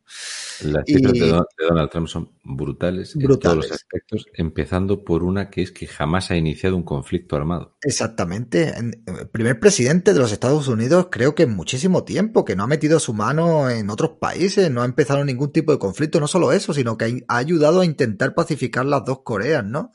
Eh, redujo la tasa de paro prácticamente a niveles inexistentes allí antes de, de todo Por esto. debajo de, la de un 4%, sí, sí, con 380 millones de Alucinante, alucinante. Y la verdad que es que yo no entiendo, o sea, te puede caer mal, por, por, no sé, por sus formas, por su manera de hablar, yo no te digo que no, pero oye, yo prefiero un presidente políticamente incorrecto, que sea grosero, que diga a lo mejor alguna estupidez o alguna banalidad, antes que a un figurín como Pedro Sánchez, con muy bonitas palabras, con una bonita pose, unos gestos muy moderados, que el tío pues es un auténtico, vamos, es un peligro con patas, ¿no? Tener a este tipo no, pero, como presidente del gobierno. Eh, ha felicitado a todos los españoles en estas fiestas de la concordia. Sí. En las fiestas, o sea, sí, él bien que felicita cada vez que hay un ramadán, pero la Navidad parece que le da alergia. Cuando tiene que decir Navidad, la palabra Navidad como que se le... No, Semana Santa tampoco la llevo, no la lleva no, fina tampoco. ¿eh? Semana Santa tampoco, el Ramadán sí. Eso sí que lo. Y el año nuevo chino. Lo felicita. Ah, el año nuevo chino. Sí, sí, sí. Carmena sí, sí. se gastó 110.000 euros en carteles para felicitar el año nuevo chino en Madrid. Es que es un despropósito, de verdad. Es un despropósito la clase política que tenemos, pero bueno, yo creo que muchísima gente está abriendo los ojos, Raúl. Lo malo, lo que me preocupa a mí realmente es el tiempo que vamos a tardar en tener otras elecciones generales. Y si va a haber unas elecciones generales con garantías para echar a esta gentuza de, ahí, de donde están, que eso es otra. Que veremos a ver qué pasa y veremos a ver cuánto tiempo se extiende esto del virus. A ver con el tema de la vacuna. Pero bueno. La vacuna no va a funcionar. No, la vacuna no, no va bien. Hay otra cepa. Sí. O sea, esto va así. Eh, podéis apuntarlo, ¿vale? Esto lo ha dicho el murciano Fachirulo. Viene la tercera ola, la segunda ola vino importada por los aeropuertos desde Sudamérica, la tercera ola viene en patera, pero es por lo menos es ecológica, y eh, cuando empiece el plan de vacunación y ya se hayan invertido, eh, como diría el tonto Simón, uno o dos euros, eh, a lo sumo, a lo sumo, pues eh, casualmente va a empezar a ponerse en circulación desde Europa para que sea más sangrante otra cepa, una cepa que no reacciona bien al ARN de esta vacuna de Pfizer. Entonces va a haber que hacer otra inversión millonaria y la gente pues va a tener que protegerse ante esta nueva cepa vírica que seguramente pues habrá mutado al pasar a lo mejor por Adriana Lastra. Entonces esto ya no sale igual que entre. Ya... Como pase por Echenique, entonces ya es letal de, de necesidad. ¿no? Cuidado. Eh, eh, entonces, eh, ya lo digo, y seguramente la, la, siguiente cepa va a venir desde el Reino Unido. Podéis apuntarlo ahí. Yo hago predicciones de estas a lo loco. No es coña, ¿eh? Hombre, según todos los virólogos, el, el, virus va mutando y es cierto que habrá nuevas cepas. Y claro, esta, esta vacuna tiene, tiene mucho sentido lo que dices. Ahora, claro, esto yo creo que esto de la vacunación tendrán que ir haciendo vacunas prácticamente todo el año, ¿no? Campaña de vacunación como el tema de la, de no, la eh, campaña de la gripe. Yo estando aquí y ya y el tonto Simón estoy tranquilo. Además, las vacunas, por lo menos la de Pfizer, eh, han demostrado que tienen eh, pues un periodo de, de inmunidad de, de, tres meses, al menos tres meses. Es decir, que podríamos estar hablando de cuatro vacunas al año. ¿eh? Uh -huh. Bueno, me vuelvo a incorporar que seguimos los problemas técnicos. Ya sabéis que esos temas eh, nosotros los estamos derivando a la web porque nos chapan el canal. O sea, vale, nosotros vale. ya no, no, nos dejan hablar de temas médicos. O sea, nos ha mandado una circular YouTube de que todo lo que sea hablar de ese asunto, que no podemos hablar. Entonces, nos van a cerrar definitivamente el canal, con lo cual nosotros todos los temas médicos, la sección que tenemos médica, la vamos a derivar a estadoalarmatv.es porque ya mm, lo próximo es cierre del canal. Y es una putada, porque al final nos están obligando a buscar en otras plataformas. No sé cómo lo vais a, o sea, sí, sí. hacer vosotros, porque es incómodo. En vuestros canales habláis de estos temas y, y, no, y no dice nada YouTube. O sea, bueno, lo, no... los, tocamos, los tocamos por lo alto. YouTube, no sé si sabrás que también ha mandado una circular o un sí, mail. Ni, ni, hables, ni lo menciones de, de, lo de. Es que te ves, es que no cierran el canal. Es que uno de los problemas técnicos que acabamos de tener es precisamente por eso. Es decir, en, o sea, hemos recibido ahora mismo un mail de YouTube sobre ese asunto del que tú hablas y todo el mundo sabe cuál es, un tema relacionado con Estados Unidos. Se ha mencionado un programa y nos han enviado ya otro aviso, tío. Es que o sea, es, es, brutal, es que es brutal. Pero, pero, Raúl, pero que ni siquiera ha dicho, oye, que yo estoy a favor o en contra. Simplemente lo comentó un contertulio y nos ha enviado YouTube otra claro, mierda. Porque esto va así, Javier, para que la gente nos entienda y. No, pero que esto que... no es que nosotros estemos censurando, es decir, estamos jugando no, no, no. con las normas de una plataforma censora. Entonces, tenemos que utilizar adjetivos, y, o sea, eh, palabras, eh, fórmulas para que vosotros entendáis de qué hablamos, pero para que no nos cierren el canal. Y es bastante desgastante esta mierda. Claro, es que tienes que. Es, es, es eh, como dices tú, muy gastante y frustrante porque no sabéis las malabares que hacemos muchas veces para intentar comunicar algo. Es decir, tú te pones ahora a hablar en petit comité y tú cuentas las cosas con naturalidad, pero tú estás aquí y estás hablando y midiendo las palabras o utilizando sinónimos para no mencionar según qué tipo de palabras, ¿vale? Y, sí que yo he dicho más de una ocasión que había que crear un diccionario de sinónimos Thatchers o algo así para poder burlar todo el tema de la censura. Esto para que Raúl se entere que él es rural, para que sepa cómo va esto. Eh, eh, YouTube tiene unos algoritmos y tal que detectan unas palabras claves y claro, ya te ponen sobre aviso. Ahora depende, depende de la personita, que es una persona anónima, que no se sabe a quién vota ni de qué corte ideológica es, que tiene que revisar manualmente tu vídeo. Y hay amigos como le caigan mal, Raúl. lo que pasa es que yo, como soy mucho de hacer números, te voy a decir una cosa. Resulta que YouTube tiene mensualmente 800 millones de vídeos. ¿Y qué te iba a decir yo? ¿Cuánta gente revisando esto? A ver si va a ser un poco mentiruja. No, se sabe el número. A ver, sí que es cierto que yo creo que todos esos vídeos que dice que revisan manualmente, eso es mentira, obviamente. Pero cuando a ti te, te censuran un vídeo y tú lo envías a revisión, ahí yo sí les doy credibilidad porque tardan hasta 24 o 48 horas en revisarte el vídeo.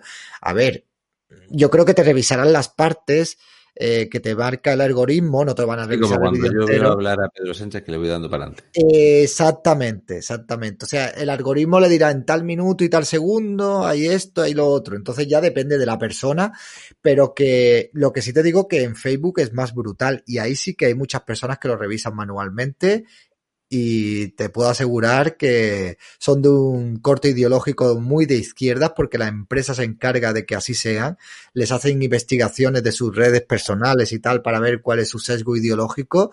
Y como les caigan mal, Raúl, yo no sé cómo te va a tirar en Facebook, a mí ya, a mí man ya hace tiempo ya.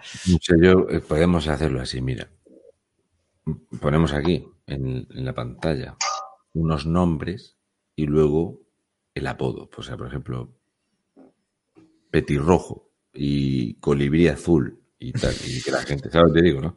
Sí, Las palabras en clave para que la gente lo, lo, vaya viendo y nada, es lo que Yo en Facebook eh, tengo a la gente muy abandonada porque como me lo borraban todo, pues eh, perdí medio millón de, de personas, que, vamos, medio millón de visitas al mes que es poco más o menos lo que habrá perdido de neuronas Adriana Lastra hoy dando saltos, pues es lo que hay. Entonces, eh, en fin, eh, esto es que es España. España en 2020, la España del progreso, de, la España del diálogo, ¿eh? de la cogobernanza.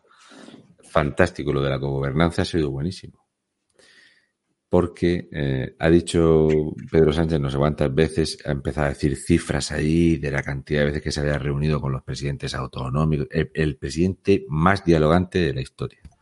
Y entonces sale Pablo fracasado y le dice, hace 55 días que llamamos por teléfono para tener una reunión con el presidente del gobierno. No nos han contestado. 55 días. Y esto es eh, España en 2020. No, no, eso, eso está claro. Pero bueno, que a mí me siento mucha impotencia porque al final caes en la autocensura. Con mucha de vuestra ayuda, no sé si habéis comentado alguna de las preguntas que han, hemos recibido a través del superchat, Raúl. Sí, algunas sí. De hecho, le he hecho unos números para contestar algunos, pero algunos se ha pasado. Algunos nos, han puesto, nos han puesto en pantalla, o sea, no. Se algunos se, ha pasado y, nada. Eh, claro. Yo está explicando la de eh, el tema de, del dinero en B y alguna cosa más, pero, pero poco más. Claro, pero me imagino que, eh, pero que eso no era para, para acá, era para los figurantes. ah, claro, claro. Mira, eh, tenéis, por ejemplo, aquí, puede, habéis contestado si puede ser que exista mucho dinero B en España para que... Sí, es así la, Vale, el resto dice, Dartboard en alguna televisión de Europa de lo que pasa con la inmigración es posible, pregunta Joan Cornell. Eso lo está haciendo muy bien la televisión alemana. El 59% de los turistas de las islas son británicos y alemanes. Y he de decir que la televisión alemana ha hecho varios programas eh, que son los que más se han mojado, mucho más que las televisiones nacionales, en Canarias. O sea, y además han sido programas con mucha eh, redifusión. Por eso, actualmente el turismo en las islas británico y alemán está eh, muerto, está acabado y, por eso las turoperadoras, cuando el gran bloque, que estamos hablando que es el 58%, ¿no? Del turismo en las islas eh, en estas épocas del año son bretones y bávaros y teutones y han dicho que no vienen, pues, pero desde luego nosotros no tenemos capacidad, ya quisiera yo. pero te voy a decir una cosa, seguramente en Francia no tiene ningún problema para hablar de los problemas de la inmigración porque allí están un poco regulín, regulín. ¿Eh? Allí a la que te descuides pierdes la cabeza con la inmigración. Y hay otra pregunta por aquí, David, que nos dice, a ver si está por aquí. ¿Veis relación entre el aumento de contagio en ciertos sitios de España con la llegada de inmigrantes de Canarias y Baleares a esos mismos sitios? Hombre, yo creo que eso es una obviedad, ¿no? Cuando tú estás recibiendo allí a más de 10.000 personas al mes, eh, que no se le hace ningún tipo de prueba, que se mueven por allí mm, tranquilamente, que van a centros comerciales, como muchas imágenes que hemos visto también, que me mandó Raúl, por ejemplo, cuando allí pues están en un régimen de libertad absoluta, que simplemente tienen que cumplir unos horarios para estar en el hotel y dormir y llegar a la hora de la comida si es que quieren comer, pues es normal y es lógico que muchísimas personas hayan venido contagiadas y hayan ayudado a, a, contagiar o hayan provocado que haya más contagios en las islas, ¿no? Si a esto le sumamos también, pues a las cuidadoras de Cruz Roja que hacen fiestas allí, bailan. Y luego pues me imagino que llegarán a sus casas, se relacionarán con sus allegados y con sus amigos y tal, pues todo influye. Y es una pena. Y yo creo que el que no lo quiera ver pues es que está ciego. Hemos visto esta semana a Teresa Rodríguez haciendo además un comentario muy racista, lo que pasa que como lo hace con los rubitos, pues no pasa absolutamente nada, ¿no? Donde dicen que eh, los casos de coronavirus por parte de los africanos eh, es muy pequeño en comparación con el caso de los países de los rubitos, ¿no? Como diciendo que los que traen el coronavirus son los turistas, los que vienen a dejar dinero, no los que vienen aquí a que nos cuesten dinero. Y digo yo, vamos a ver, porque es que es verdad, si es que muestra un nivel de alfabetismo total, vamos a ver, y no será Teresa Rodríguez. Sí, sí, Teresa Rodríguez. No, le falta oxígeno ni nada al nacer ni nada. Mm, no, no, yo. Ni golpe mal dado lleva. Pero es que, ¿sabes, Raúl, cuál es mi teoría? Mi teoría es que en realidad ellos no son tontos. ¿Sabes lo que te quiero decir?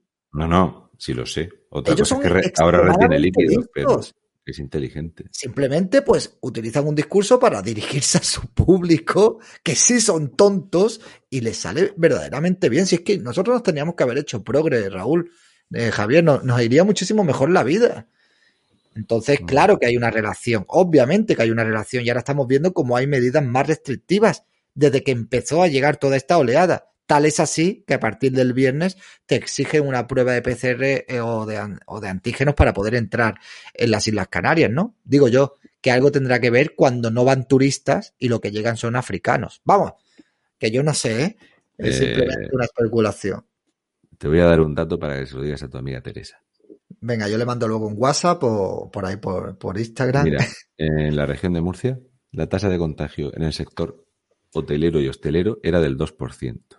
Y la tasa de contagio en Canarias, en el sector hotelero y hostelero, era del 3,5%. La tasa de contagio de los inmigrantes ilegales supera el 15%. Explícaselo despacio y le dice, 3 es menos que 10. Y ya con eso ya se arregla. ¿Vale? O sea que... Oye, Raúl, eh, vosotros, eh, no sé si conocéis que hay productos, David, porque tú sabes que hay muchos empresarios que son muy cobardes en este país, pero hay otros que nos están ayudando, que a Raúl le ayudan a ir a Galicia, que a ti supongo que habrá alguno que te ayude también, y a nosotros se puso en contacto con nosotros hace unos días, un empresario se dedica a vender máquinas para mm, de ozono, ¿no? Para tratar de librar eh, los espacios de coronavirus. No sé si Raúl y David os han ofrecido alguna. No. a mí no me han ofrecido ninguna. Pues le voy a decir que os mande una, ¿eh? porque dicen que estas máquinas son cojonudas. Si, si, no os importa, os voy a poner un momento las características, porque es un empresario que se ha portado bien con nosotros, que quería estar hoy en directo aquí y que nos apoya. O sea, fijaros, está vendiendo un generador de ozono GX500, el equipo más polivalente para el uso, como sin persona y programable, con 35% de descuento. Sea, luego tenéis aquí una serie de dispositivos en hazclick.com. Voy a poner en el chat las características de estos aparatos. No sé si David y, Raúl os vendría bien uno en casa. Hombre, yo te voy a decir una cosa. Mira, eh, que la gente quiera hacer publicidad es bueno y bienvenido. Y es necesario, porque eso ayuda a crecer. Y creo que la gente que nos ve sabe perfectamente que es importantísimo y necesario es, eh, de hecho, para mí creo que es algo que he hecho mucho en falta, lo digo muchas veces, siempre digo que sí. he hecho en falta gente que se eche adelante y que, y que apueste por esto y desde luego, eh, si este señor o esta empresa comercializa un producto de calidad que esté bien, pues encantado de, de promocionarlo y todo lo que sume es bueno. Ya, yo encantado totalmente. Pues mira, me dice, me dice el dueño que directamente quien quiera hacerse con un aparato para tener su casa, o su estancia o su negocio completamente libre de coronavirus, que le llaméis al 670-294-440. 670-294-440 o os metáis en la web que os voy a poner aquí en www.azclick.com y David, ¿a ti te interesaría tener ahí un aparatito para tener tu casa libre de, coronavirus? Hombre, la verdad que sí, claro.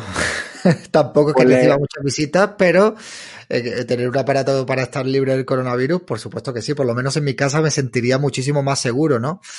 Y pues coincido con Raúl también, que es bueno que los empresarios se den cuenta que tienen que, que promocionar este tipo de cosas porque al final, si se quedan callados, eh, se los van a acabar cargando, ¿no? Entonces, estar callado no es la mejor opción. Pues sí, voy a poner el enlace directo porque eh, lo hemos puesto mal en el chat. Es www.azclick.com. www.azclick.com y aquí os enseño el producto ya y volvemos al programa. De, es un aparato, eh, equipos testados y controlados con el móvil, eh, ya te digo, para su negocio, elimina el COVID-19, todo tipo de bacterias, hongos, virus, plagas y malos olores llamar al 670 29 44 40 o os metéis en la web en www, lo pongo en el chat, hazclick.com. Muchísimas gracias a este empresario por apoyarnos y también por apoyar a Raúl y a David Santo, porque gracias a sus pequeños anuncios, pues llega mucha gente y también nos permite costear los vuelos de Raúl y de David para este viernes a Canarias y el sábado a qué hora llegáis a Baleares, por cierto. Desde la línea de la Concepción, eh, Eagle Imperial, que me ha mandado algún que otro email, ha hecho un superchat de 50 eurazos. ¿Ah, sí? Eh, sí, sí. No lo, ni, lo he visto. Pues, darle las gracias. Desde la línea de Concepción. Y bueno, es de esos sitios que habrá que ir a darle vuelta por si, no sé, hay alguna cosucha de narcotráfico que no nos hayamos percatado. Que puede ser que haya pasado. Hay, hay otro reportaje que nos vamos a ir a hacer, eh, Raúl y David, a ver qué os parece. Eh, no sé si os gusta la nieve, sois, de esquí y, de forfait. Si yo, estoy, hablando de droga, está muy bien hilado que le tires para mí. así. Pero Hoy, hoy hemos tenido a Mario De aquí a nada viene Ábalos. Que pase, que tengo luces. Venga. ¿Sabéis la ruina ¿Sabéis la ruina que está viendo en las estaciones de esquí? David, a ti a mí nos pilla muy cerquita Sierra Nevada, todos los negocios que hay paralelos en torno a Sierra Nevada, gente que solo se dedica a currar en la temporada de Navidad, de nieve, está pasando en Vaqueira, está pasando en Formigal. Vamos a ir también sobre el terreno porque muchos empresarios del sector nos han escrito diciendo que les estamos dejando solos. Y nosotros, igual que no hemos dejado solo a los canarios, que vamos a ir este viernes, igual que no hemos dejado solo a los baleares, que vamos a ir este fin de semana, vamos a ir también a las estaciones de esquí. No sé, David, si tú eres muy de esquí o no no, la verdad que no soy muy de esquí, no soy muy de ese tipo de deporte porque la verdad que tampoco nunca me los he podido costear, ¿no? Pero vamos, que si he ido alguna que otra vez a Sierra Nevada, por lo menos a alquilar algún equipo y pegarme algunas caídas. Y sí que es cierto que estos son pues eh, estaciones donde pues generan mucho dinero en la temporada ahora de invierno, se mantienen muchas familias gracias a, a eso y es otra cosa pues que también se está perdiendo, ¿no? O sea, se está perdiendo pues todo el sector de, de la nieve, se está perdiendo también pues el, se han perdido el sector de, de, la, de los feriantes y muchos sectores que no se están dando visibilidad pero que lo están sufriendo mucho, ¿no? También los músicos, estos que por bandas eh, o por grupos y que hacen también por pues, aprovechan todas esas fiestas eh, regionales durante el verano y viven de eso luego durante todo el año, todo eso también se ha perdido. O sea, es, un desastre, un desastre absoluto económico y laboral lo que estamos eh, viviendo en este país y veremos a ver eh, hasta cuándo, ¿no? La mayor, tasa, la mayor tasa de desempleo en Baleares son los artistas no mm. nacidos en España o sea, gente que son ingleses, americanos o de otros países que estaban trabajando en Baleares de forma legal, eh, en lo que es la vida nocturna, tiene la mayor tasa de desempleo de Europa. fíjate, fíjate, o sea, el sector nocturno de entretenimiento, el lúdico, todo esto está desplomado. En, en Baleares es un 60% de desempleo. O sea, para encontrar una tasa de desempleo igual, te tienes que ir o a los chavales jóvenes en Valencia o a las musulmanas en España. O sea, es, la gente, la gente está muy caliente. De, hecho, pongo una anécdota. O sea, nos invita un hotel a ir allí al alojamiento, afortunadamente, y le he dicho, mira, vamos cuatro personas, Raúl, yo, David Santos y el cámara. Con dos habitaciones dobles compartimos, pues Raúl y yo podemos dormir en sofá cama, en habitaciones de niñas pequeñas. Nuestra ruta, David, tendrá que acostumbrar también a dormir donde se pueda, ¿no? Que yo encantado que sé que no vas a tener problemas. Y esta empresaria hotelera directamente me ha dicho, no, no, vosotros venís aquí, cada uno con su habitación, pues estamos tan desesperados, agradecemos tanto que vengáis, que vais a tener vuestras cuatro habitaciones individuales. Así que los, las ayudas que nos habéis hecho al superchat, que voy a mencionar los nombres porque hoy como no he podido estar pendiente, dar las gracias a José Pérez, a Maika, a Rubén Otero, a Deidei, a Sakura, a Carballón, a Rar, a Ion Cornel, a Maika, a Talís, a José Manuel, a Pepe, a Cristina Miranda, a Sara Rizada, a Anabel Rubio, a Aisa Núñez, a Aurora María, María, el novio de la muerte, Concepción y Javier Sánchez. Daron muchísimas gracias. Tengo una sorpresa para vosotros. Aquí está Felipe PJ, David Santos y, Raúl. Sabéis que YouTube nos ha eliminado un vídeo. Coño, has dicho una sorpresa, joder. Yo estaba esperando los 50.000 euros. Pero claro, que una sorpresa no tiene por qué ser agradable, Raúl. pero es que lo de que te quiten un vídeo me cago en la leche, eso para mí ya es una cosa semanal. Sí, pero que, pero que nos quiten un vídeo de un discurso de Macarena Olona porque consideran que es infringe la ah, política de YouTube en materia de desnudo. Lo, han retirado ese? Lo han retirado. Es decir, dime, dime, David. Hombre, a ver, Macarena cuando da un discurso en el Congreso deja desnudos a muchas personas, ¿no? Pero de ahí a, tachar eso de, desnudo. Es que yo me imagino que también tienes a mucha gente denunciando los vídeos, Javier. Entonces, eh, yo creo que. a ver, yo puedo entender y no lo David, no hagas vídeos del PNV. Claro, es una pena. lo que te va a caer. Hombre, a ver. yo he hecho vídeos de cosas peores, ¿eh? Sí, sí, bueno, tú, tú, tocaste ahí un palo ahí. Sí, sí, y los toco, los toco. O sea David, aquí hay, aquí hay un, problema. O sea, a nosotros, la, eh, la comunidad de YouTube, también ahora nos las han cancelado, dice, durante un día, porque dice que estamos incumpliendo las normas. Es decir, estamos en el disparadero, irán a por vosotros cuando paséis los 100.000 suscriptores, supongo también, que es lo que nos ha pasado a nosotros pero que te censuren un vídeo de Macarena Olona diciendo que infringe la política en materia de desnudos y sexo, un discurso en el Congreso de los Diputados. Entonces, hemos decidido darlo a todo trapo ya en la web de estado de alarma.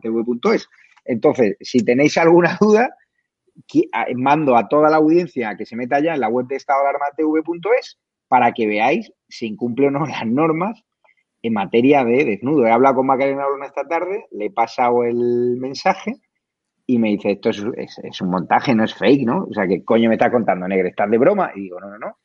A ti eh, en YouTube ese discurso es infringe la política de desnudos y, se considera un material erótico o lo que sea. Con lo cual, e, es que es la hostia. Me está asustando porque mañana la entrevisto y. Sí, sí, lo sé, lo sé. y vaya que ahora. No vayas a empezar por algo de Pornhub o algo de eso, ¿sabes? Ah. y ya está. Pero esto es lo que tenemos que lidiar. Tenemos que lidiar con esto e intentar, pues, no sé, hacer lo que estáis haciendo, ¿no? El tema de derivar también el tráfico a una web donde se pueda tener más independencia, obviamente. Pero no, nosotros con las ayudas ya estamos preparando avances para no depender de YouTube y poder subir vídeos a una plataforma mucho más ágil que la página web, en la cual sin duda estaréis invitados. Y ahora que te has unido al equipo de Estado de Alarma, yo encantado.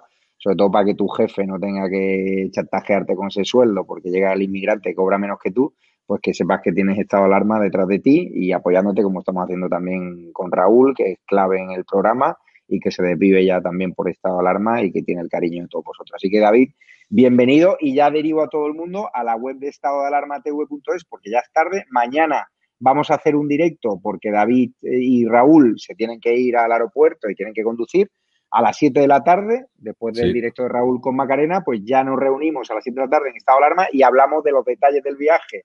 La primera parte a Canarias y la segunda parte a Baleares, todo muy concentrado de viernes a domingo. Así que los canarios volvéis a tener la presencia de estado de alarma de Raúl e incluso ahora de David Santos. y los baleares llegamos el, viernes. Bueno, eso, eso está claro. Me están diciendo, eh, antes de acabar, si transmitimos desde Andorra a Portugal, nos censuran. ¿Eso es verdad? Es, verdad, y a mí Wall Street Wolverine me mandó un escrito eh, haciéndome un relato de cuánto dinero ganaría y que no me censurarían si transmito desde Andorra. Pero tú crees que, pero... ¿Eso es eh, verdad o no? Mm, bueno, él se ha ido allí. Ya, pero bueno, el material que, transmite Víctor em, tampoco toca algunos temas que son muy susceptibles de ser censurados. ahora mismo, aquí no se puede, David. No, no, aquí no se puede, es imposible. a, mí me, a, mí me, encerró el canal una semana por hacer una toma falsa de un vídeo musical con los meconios. Coño, y a mí me pusieron una sanción por, por, por grabar una llamada de un, de un marroquí que me llamaba amenazándome.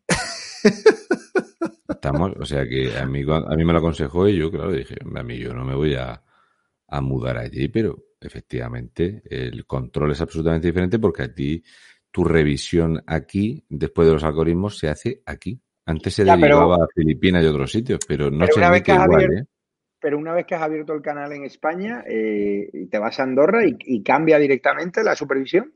Yo creo que va por la IP de tu emisión, no por donde tú te hayas dado de Va por las leyes, por las leyes del país y, y cada, cada país, pues eh, tiene unas leyes distintas. Por ejemplo, pues la política que tienen de censura en Asia, según qué tipo de países, pues no tiene nada que ver. No podría hacerlo, porque yo he estado allí y allí vamos. ni bromas sexuales, ni ciertas palabras, o sea, vamos, ni de coña. Hong Kong, vamos. Exactamente, pero... Ni de broma. Yo lo he pensado alguna vez, digo, si se emite desde otro país, pues a lo mejor merece la pena ir, irte allí y emitir desde allí y decir las cosas sin censura. Lo que pasa es que yo dudo mucho que luego, una vez que incluso aunque emitas desde allí y se esté viendo o tu audiencia sea de España, dudo mucho de que no te vayan a... imagínate la, la, la cara que se nos puede quedar si organiza una mudanza a Andorra que lo risto y, y todo el mundo me diga que Javier Negre se va a evadir impuestos a Andorra y tal igual, que llegue allí al otro día me chapen el canal. Bueno, pues tendrías que informarte bien, en profundidad, y yo no creo que eso sería evadir impuestos de ningún tipo. Eso sería ir a hacer una labor que no se puede hacer aquí y hacerla desde otro punto o desde otro sitio del mundo donde sí la vas a poder hacer. O sea, pues que de verdad, si, si hay algún país donde se puede emitir y te van a dejar emitir con libertad y se va a sortear toda esta censura que hay aquí, pues lo veo, vamos, o sea, es que es, yo, yo lo haría, si tuviera medios lo haría, lo que pasa que claro, no se sabe. Eh, ¿Te preocupa eso de Fistro y no te preocupa que Fistro obvie eh, las em, derivaciones de capital de Podemos a República Dominicana para desde allí mover las redes sociales de Podemos? ¿O de eso no habla Fistro? No. Por cierto, os, os, hago una pregunta rápida. Si los superchats que nos están ayudando, y quiero dar las gracias a todos los que nos ayudáis, los patronos, los miembros de la comunidad de YouTube, si este vídeo, si a nosotros nos dan superchat ahora y este vídeo lo eliminan porque hemos hablado de temas sensibles, ¿esos superchats los tienes? Eso sí se, no, eso se queda. los superchats se quedan. Yo lo, cuando lo reclamé, a los 58 días o por allá me los pagaron. Sí, sí, se quedan. Eso se queda, eso no, no, te, lo, no te lo quitan. O sea, aunque tú elimines el vídeo. Sí. Eh, aunque tú elimines el vídeo, obviamente. Lo que sí te quitan son las visualizaciones. Ah, pues a mí, a mí me habían dicho que no, que aunque tú elimines el vídeo, las visualizaciones se te quedan. No, porque a mí fue eliminarme este vídeo y caerme un 18% las visualizaciones, vamos. Sí. Sí, sí, sí, sí pero radical. Eso fue de un día para otro. Los superchats no se quedan y lo que hayan monetizado con el vídeo también se queda, pero te meten el, la, la- bueno, la, la- la advertencia o el strike y luego te ejercen un shadow banning, que es que limitan muchísimo tu alcance y no tienes Claro. el- la misma llegada hacia el público, empiezan a pasar A cosas ver. raras, se desuscribe la gente sin querer, eh, no te avisan, eh, no te avisan ¿Has de los vídeos. lo has visto lo que le han hecho a Will? ¿Qué le han Sí. hecho ahora el pobre teatro de Will? Buaf. Le, Lo de le Twitter. Eso es heavy también. Hijo de perra, macho. Un tío que no se puede ser más correcto.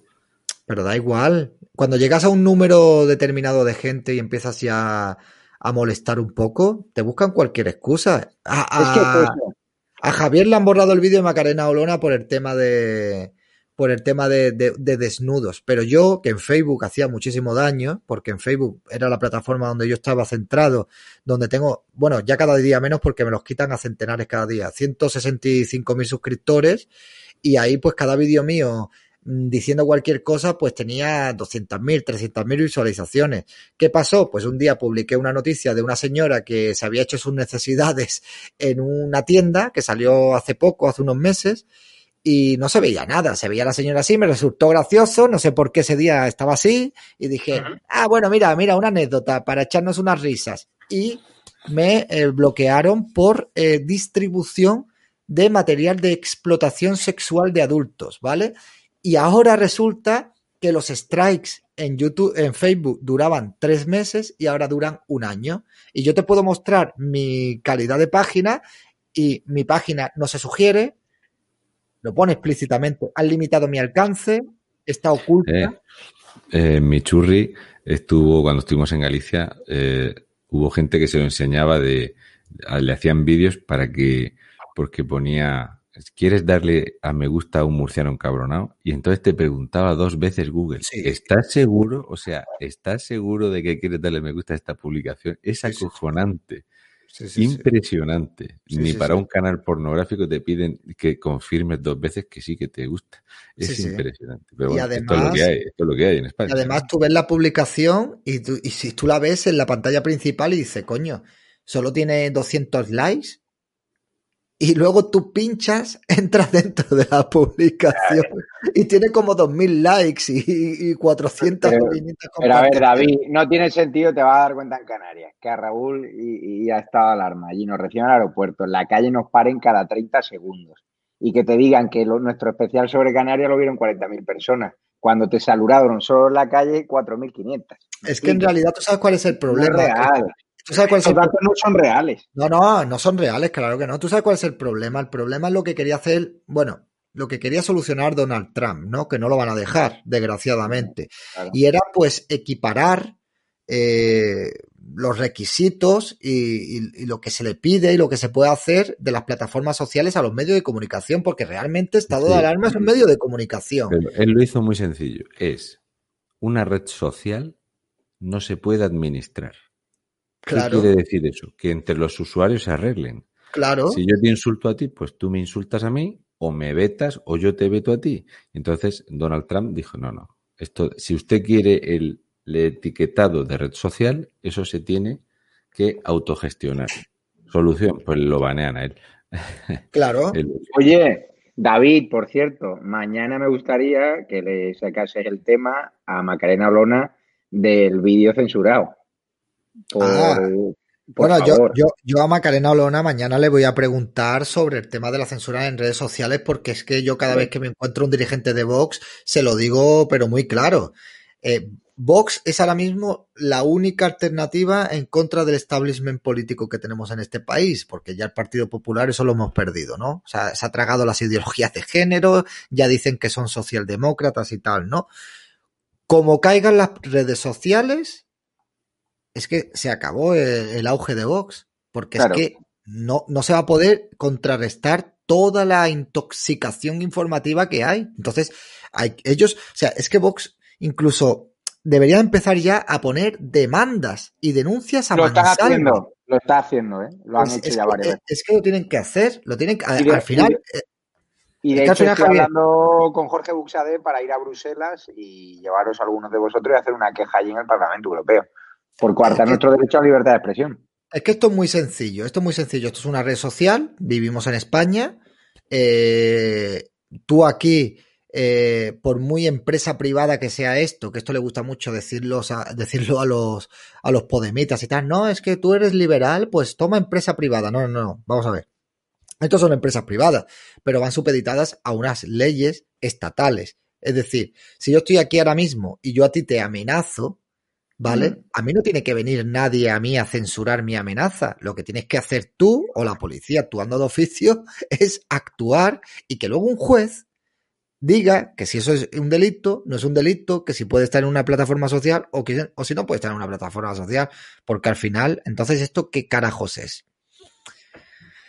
Pero bueno, bueno, pues ya es tarde por hoy, tenéis que descansar, mañana tenéis que hacer carretera. Muchas gracias, Macarena, pregúntale, estaré pendiente también de, de vuestro directo y cualquier cosa, aquí estamos. Y gracias a Raúl por su esfuerzo, gracias a, David Santos y a toda la audiencia, meteros ya en la web de estadoalarmatv.es. Os dejo eh, el enlace directo para que veáis el vídeo que nos han censurado, porque dicen que incumplimos las normas sobre desnudo y sexo. Ya lo último, que una intervención en el Congreso de los Diputados sea mm, sexual o sea pornográfica. Vamos, vamos a verla y ya la tenéis en estadoalarmatv.es. Muchas gracias a todos los que nos habéis apoyado económicamente y que hacéis posible que Raúl, que David, que yo y que el equipo de Estado Alarma. Va a venir Raúl, además, nuestro cámara favorito, Quique. Ah. Que, es cojonudo. Sí, sí. Para que, y poneros guapos, que además nos van a hacer una sesión de fotos cojonuda, para que podamos usarlas en, los carteles, porque a veces estamos muy piselados, macho. Y, es importante hacer los carteles en grande. Así que muchas gracias a todos y, y nada, cuidaros. Y nos vemos mañana a las 7 de la tarde. Abrazo fuerte. Hasta luego, gracias. gracias a los dos. Hasta luego. Y otra de las líneas de trabajo es también eh, eh, minimizar ese, ese clima contrario a la gestión de crisis por parte del, del gobierno.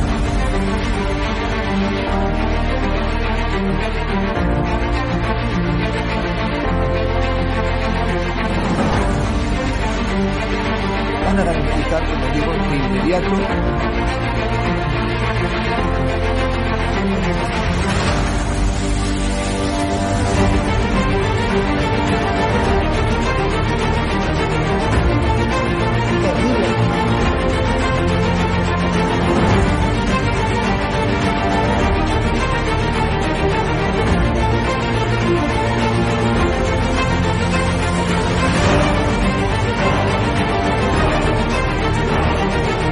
se trata de limitar la libertad de expresión, pero sí se trata de limitar el que se puedan vehicular falsedades a través de los medios de comunicación que hoy son los periódicos, las radios, las televisiones y también las plataformas digitales.